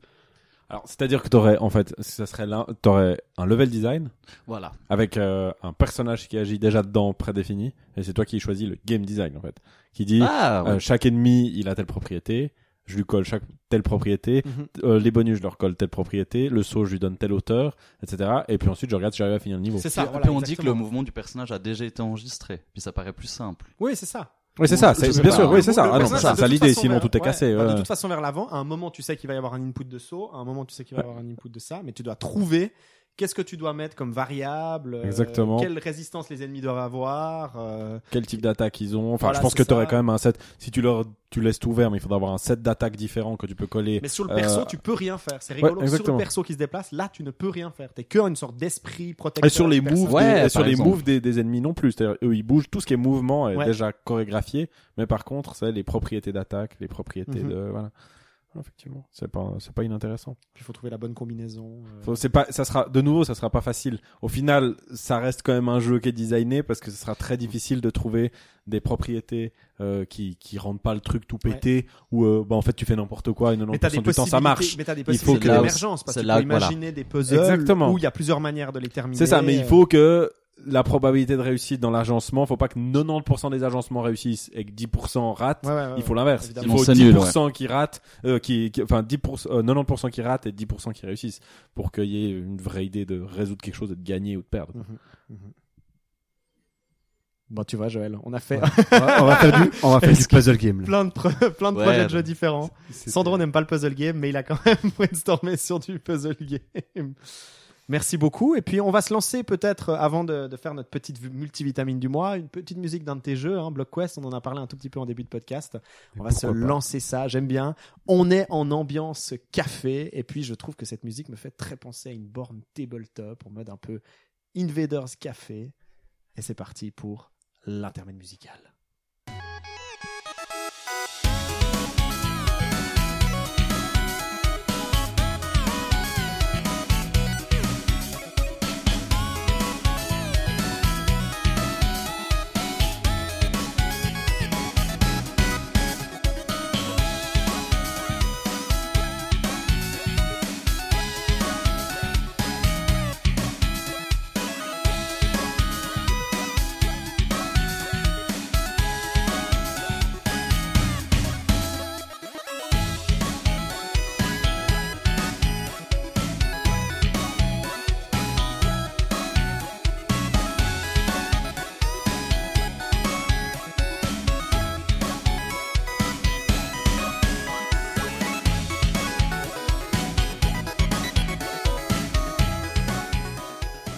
C'était donc euh, BlockQuest, euh, donc la musique tirée d'un de tes jeux, euh, Joël, qui est particulièrement multivitaminée, je trouve. En tout cas, elle fout la, elle fout la pêche, elle donne envie de se dépasser. Hyper vi- vitaminé. Hyper vitaminé. Et puis ça va très bien, bien entendu. hein. Évidemment, je fais des liens. Pour notre instant final, le multivitamine du mois, qui est le petit moment où on vous parle de projets. Ça peut être n'importe quoi, de personnes, de films, d'idées qui nous ont multivitaminés ces derniers temps. Et puis je propose de commencer par Vutraire. Non, attends, non, Vutraire, on commence un peu tout le temps par toi. Ouais, dis donc. Alors, commençons- bien être au milieu une fois. Commençons ça, par, sandwich. Commençons. Bah écoutez, je vais commencer moi par mon Ouais, multivitamine. Voilà, ok, ok, ok. Et puis après, on va faire Sandro, Joël, et on va terminer par toi, Vutraire. On va arrêter d'être méchant, d'accord? Ok, alors moi, mon multivitamine, les gars, c'est un jeu vidéo. hein. C'est peut-être la première fois que je donne un multivitamine jeu vidéo. Euh, non, c'est pas vrai, mais euh, mais oui, c'est un jeu vidéo que hum, que je trouve euh, très intéressant, euh, qui s'appelle The Sexy Brutal. ou Brutale, j'ai peut-être du mal à le prononcer. Euh, c'est fait en partie par une équipe espagnole, notamment Tequila Works, et puis il y a aussi des Britanniques qui travaillent dessus, donc Cavalier Game Studio. Tequila Works, c'est les, les gars qui avaient fait, enfin qui sont en train de faire, il n'est pas encore sorti, un jeu qui s'appelle Rhyme, ou Rime, euh, dur à le prononcer, qui a l'air d'être une sorte de jeu d'exploration. Ils ont l'air de jouer un peu sur le côté un peu euh, Ghibli euh, et autres. Et puis ils avaient fait Deadlight, qui était un, jeu sur... euh, euh, qui était un jeu de survie en gros. On jouait un survivant, je crois, dans un, dans un, dans un espace apocalyptique. Puis donc, Sexy Brutale, c'est euh, un jeu assez génial. Enfin, moi, j'ai trouvé vraiment très intéressant.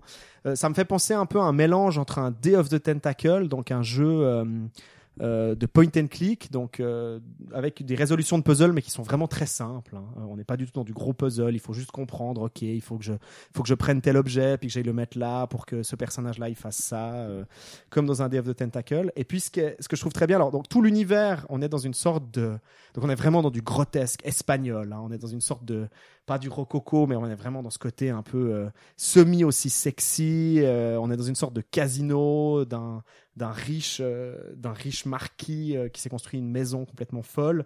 Tout est en vision, je dirais un peu isométrique, euh, avec on se déplace presque salle par salle. Et puis l'idée qui est assez géniale, c'est une idée un peu un jour sans fin où le personnage va revivre systématiquement les mêmes 12 heures. Les mêmes, on arrive, on se réveille, on a une sorte de pouvoir, on est un peu immortel, et puis on revit tout le temps la même séquence. Alors bien sûr, on a toute la force qui est là derrière, c'est-à-dire qu'ils ont mis en place, il va y avoir des meurtres en gros dans ce sexy euh, brutal, différents personnages vont se faire tuer, puis notre but va être d'empêcher leur meurtre. Euh, euh, et puis, euh, ce qui est donc ce qui est très très fort, c'est qu'on aura la, il joue beaucoup ce jeu sur la force de la répétition, c'est-à-dire pendant tout le jeu, il y a un moment aux alentours des 3 heures, par exemple, on va entendre euh, d'un- un bruit de verre dans toute la maison. Et puis, ben, peut-être pendant les, les, quatre premières heures de jeu, on ne sait pas à quoi ce bruit de verre, bien sûr, est associé. Et c'est seulement quand on va voir la scène de crime de tel personnage qu'on va, euh, va euh, lier tout ça. Et puis, ce qui est très fort, c'est que donc voilà, au fil de notre de notre progression dans le, dans le, où on commence à, tisser en gros ce qui se passe un peu dans cette maison, il va y avoir cette répétition. À mon avis, c'est ça qu'ils ont de très très fort, qui va vraiment, qui va vraiment construire l'expérience. Et puis moi vraiment l'élément qui m'a vraiment extrêmement plu dans ce sexy brutal, c'est que il y a une mécanique qui, euh, en gros, vous avez à chaque fois pour chaque porte, vous pouvez soit ouvrir la porte, soit euh, écouter. Euh, et donc ils font un truc visuel qui est très très sympa quand on écoute, c'est-à-dire qu'on a une sorte de faisceau d'écoute et qu'on peut pas entendre forcément tout ce qui se passe dans la, dans la salle d'à côté et qu'on doit diriger en gros le faisceau parce que en gros la contrainte qu'on a c'est qu'on ne peut pas être dans la même salle où quelqu'un se trouve.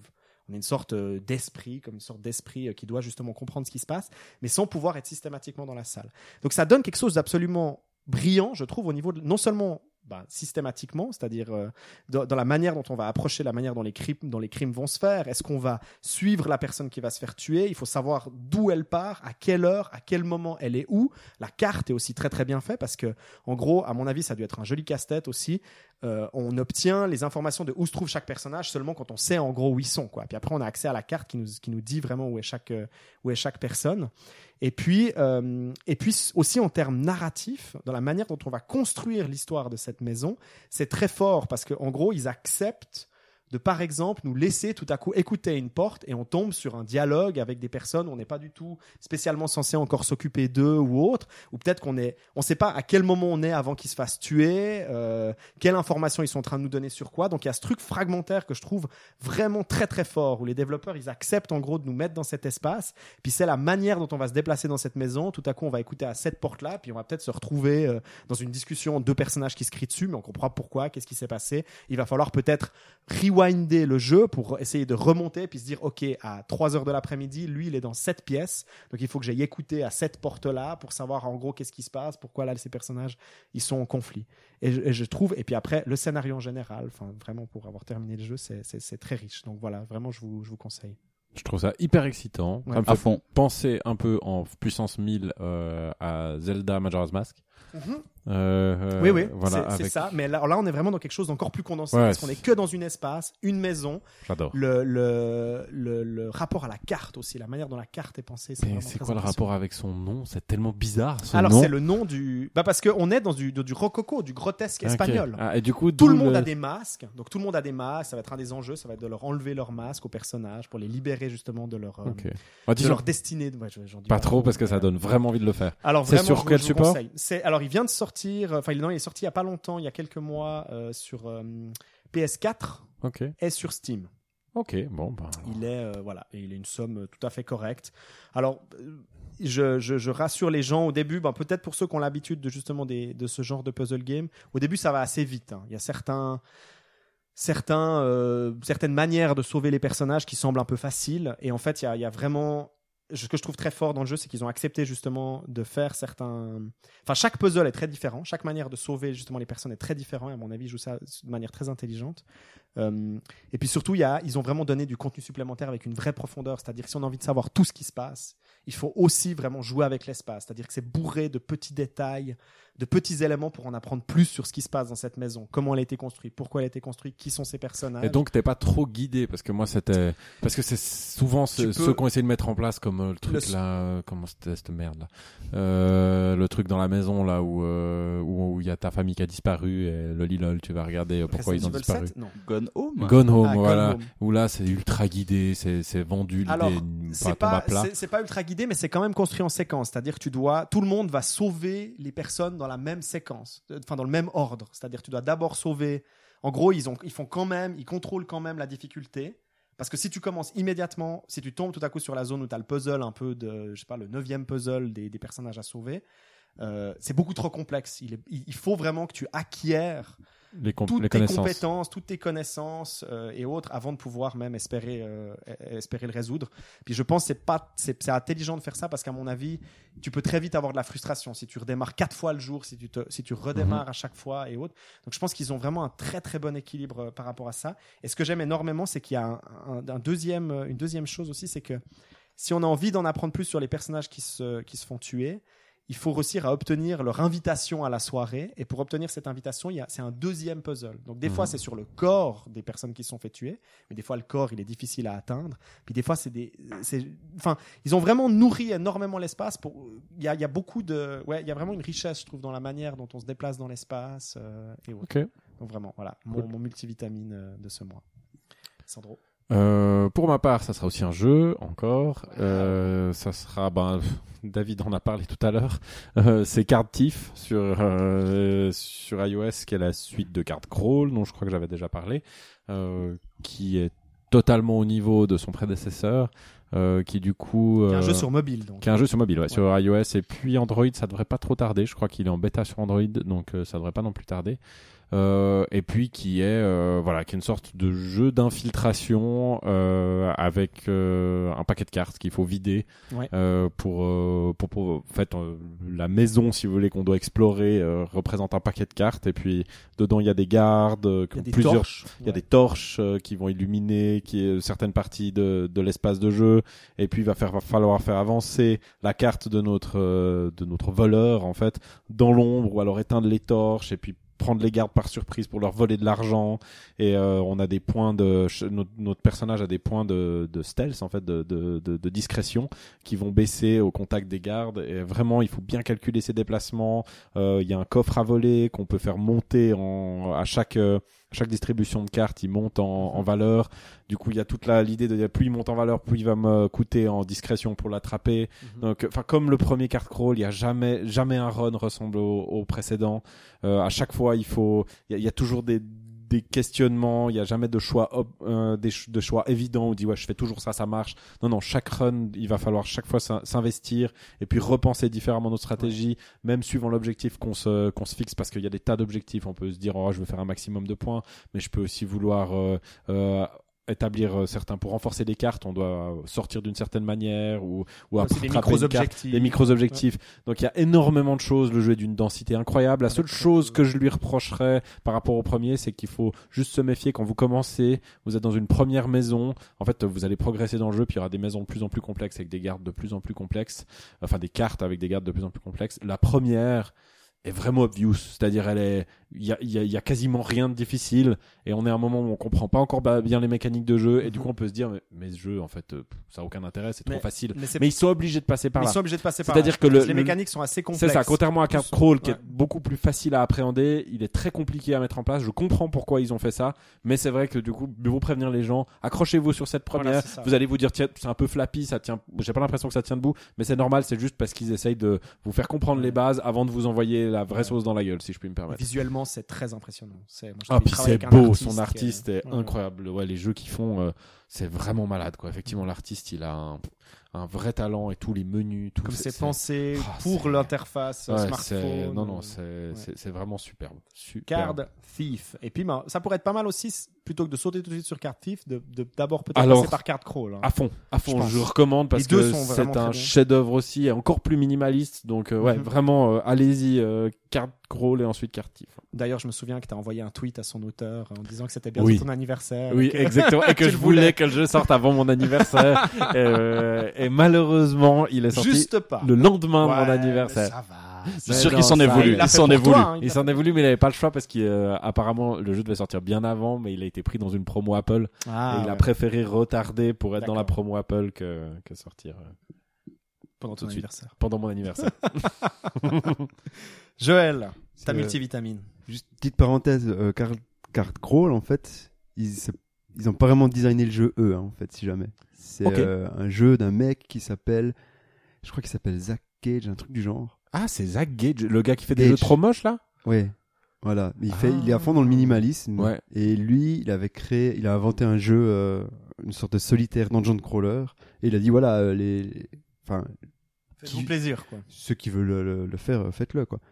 Ah, comment on parce qu'alors lui, ils ont, un- ils ont modifié, euh, le- le- enfin ils sont, ils ont pas juste, c'est pas un le, le gars, il a juste posé les bases et on- Ouais, ouais, ouais. eux l'ont amené en fait à Card Crawl. Ah ok parce qu'effectivement après il y a tout le travail quand, quand on voit Card Crawl la, la profondeur puis quand on va dans Card Thief qu'on retrouve ça c'est vrai que je pense la mécanique de base mais après tout le reste le travail pour que tous les runs soient différents pour que pour qu'il y ait tout ce méta-jeu autour qui est vraiment très riche sans être euh, abrutissant pense qu'il y a un vrai boulot mais ça m'étonne pas que ouais je vois je vois tout à fait le gars puis il fait il est réputé pour faire des jeux très très laids il a plein de jeux iOS je crois euh, qui sont assez cool non c'est lui Zach Gage non qui a- Ouais, ces jeux qui sont- qui sont minimalistes, qui sont des brillamment designés, mais alors il faut qu'il s'achète quelqu'un pour dessiner parce que c'est vraiment vraiment dégueulasse.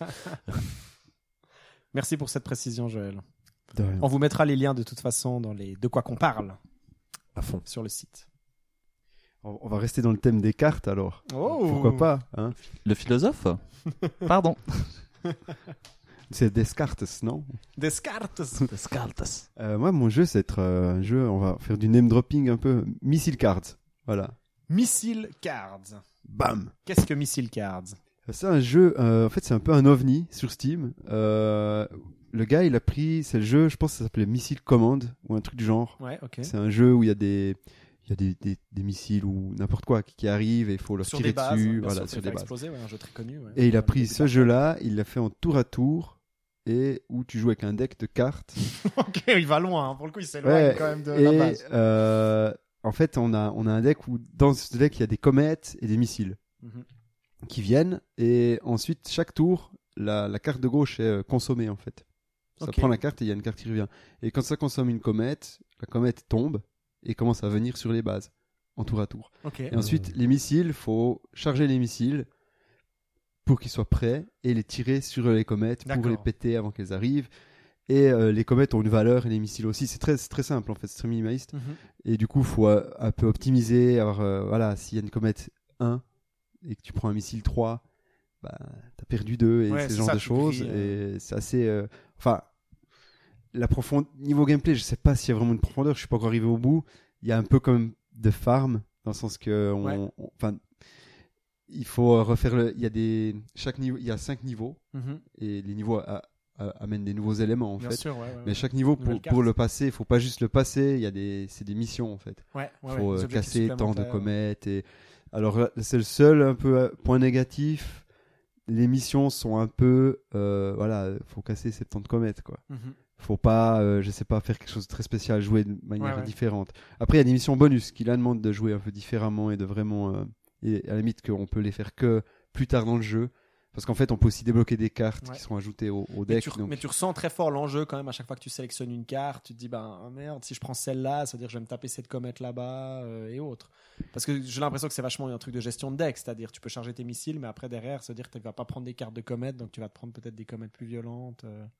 En fait, on, on construit pas le deck. Ouais.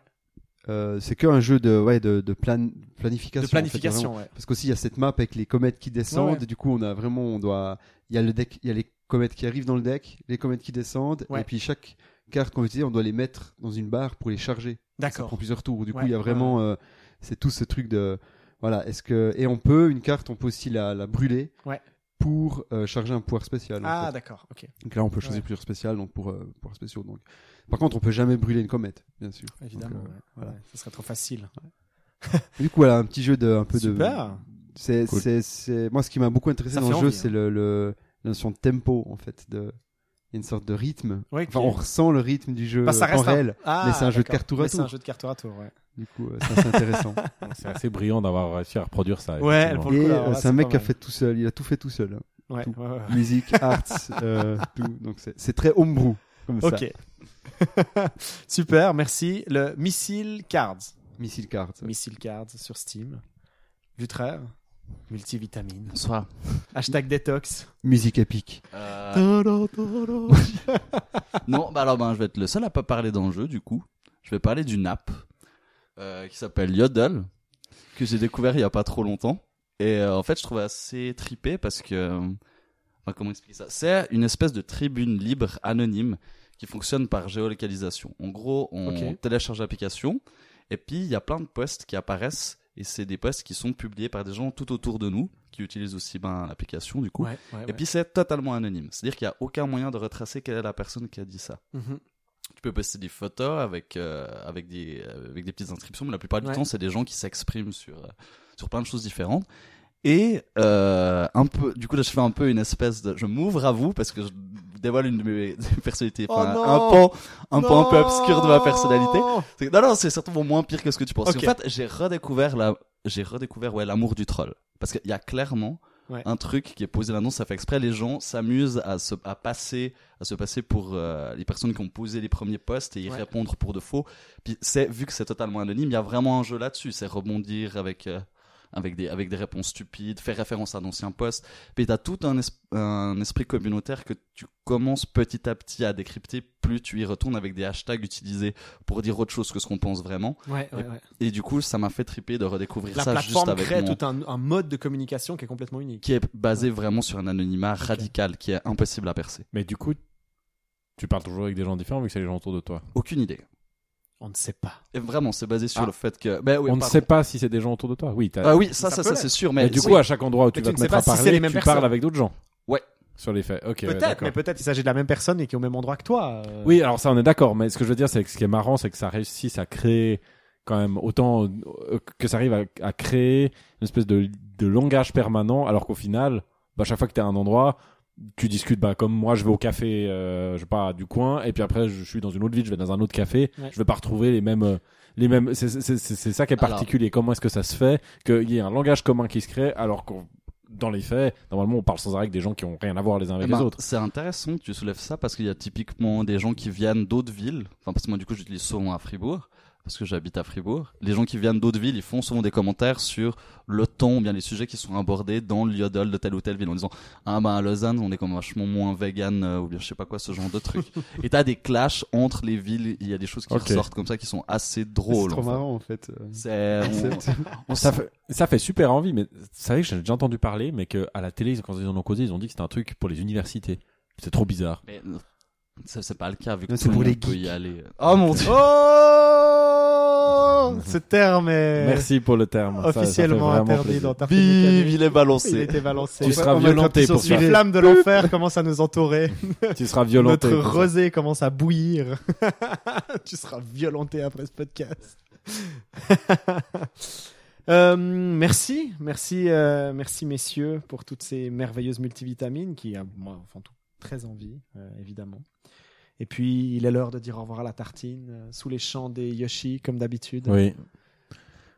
Je propose que- Bisous pour moi, comme d'hab. Ouais, comme d'habitude. Le mais- bisou blasé, tu sais. le- Ouais, bah bisous, je vais l'embrasser. Le pauvre.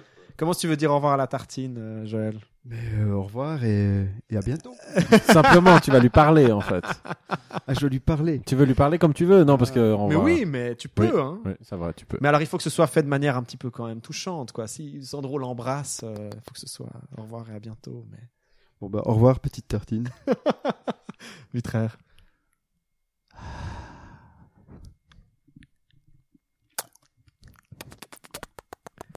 Au revoir tout le monde. Bye.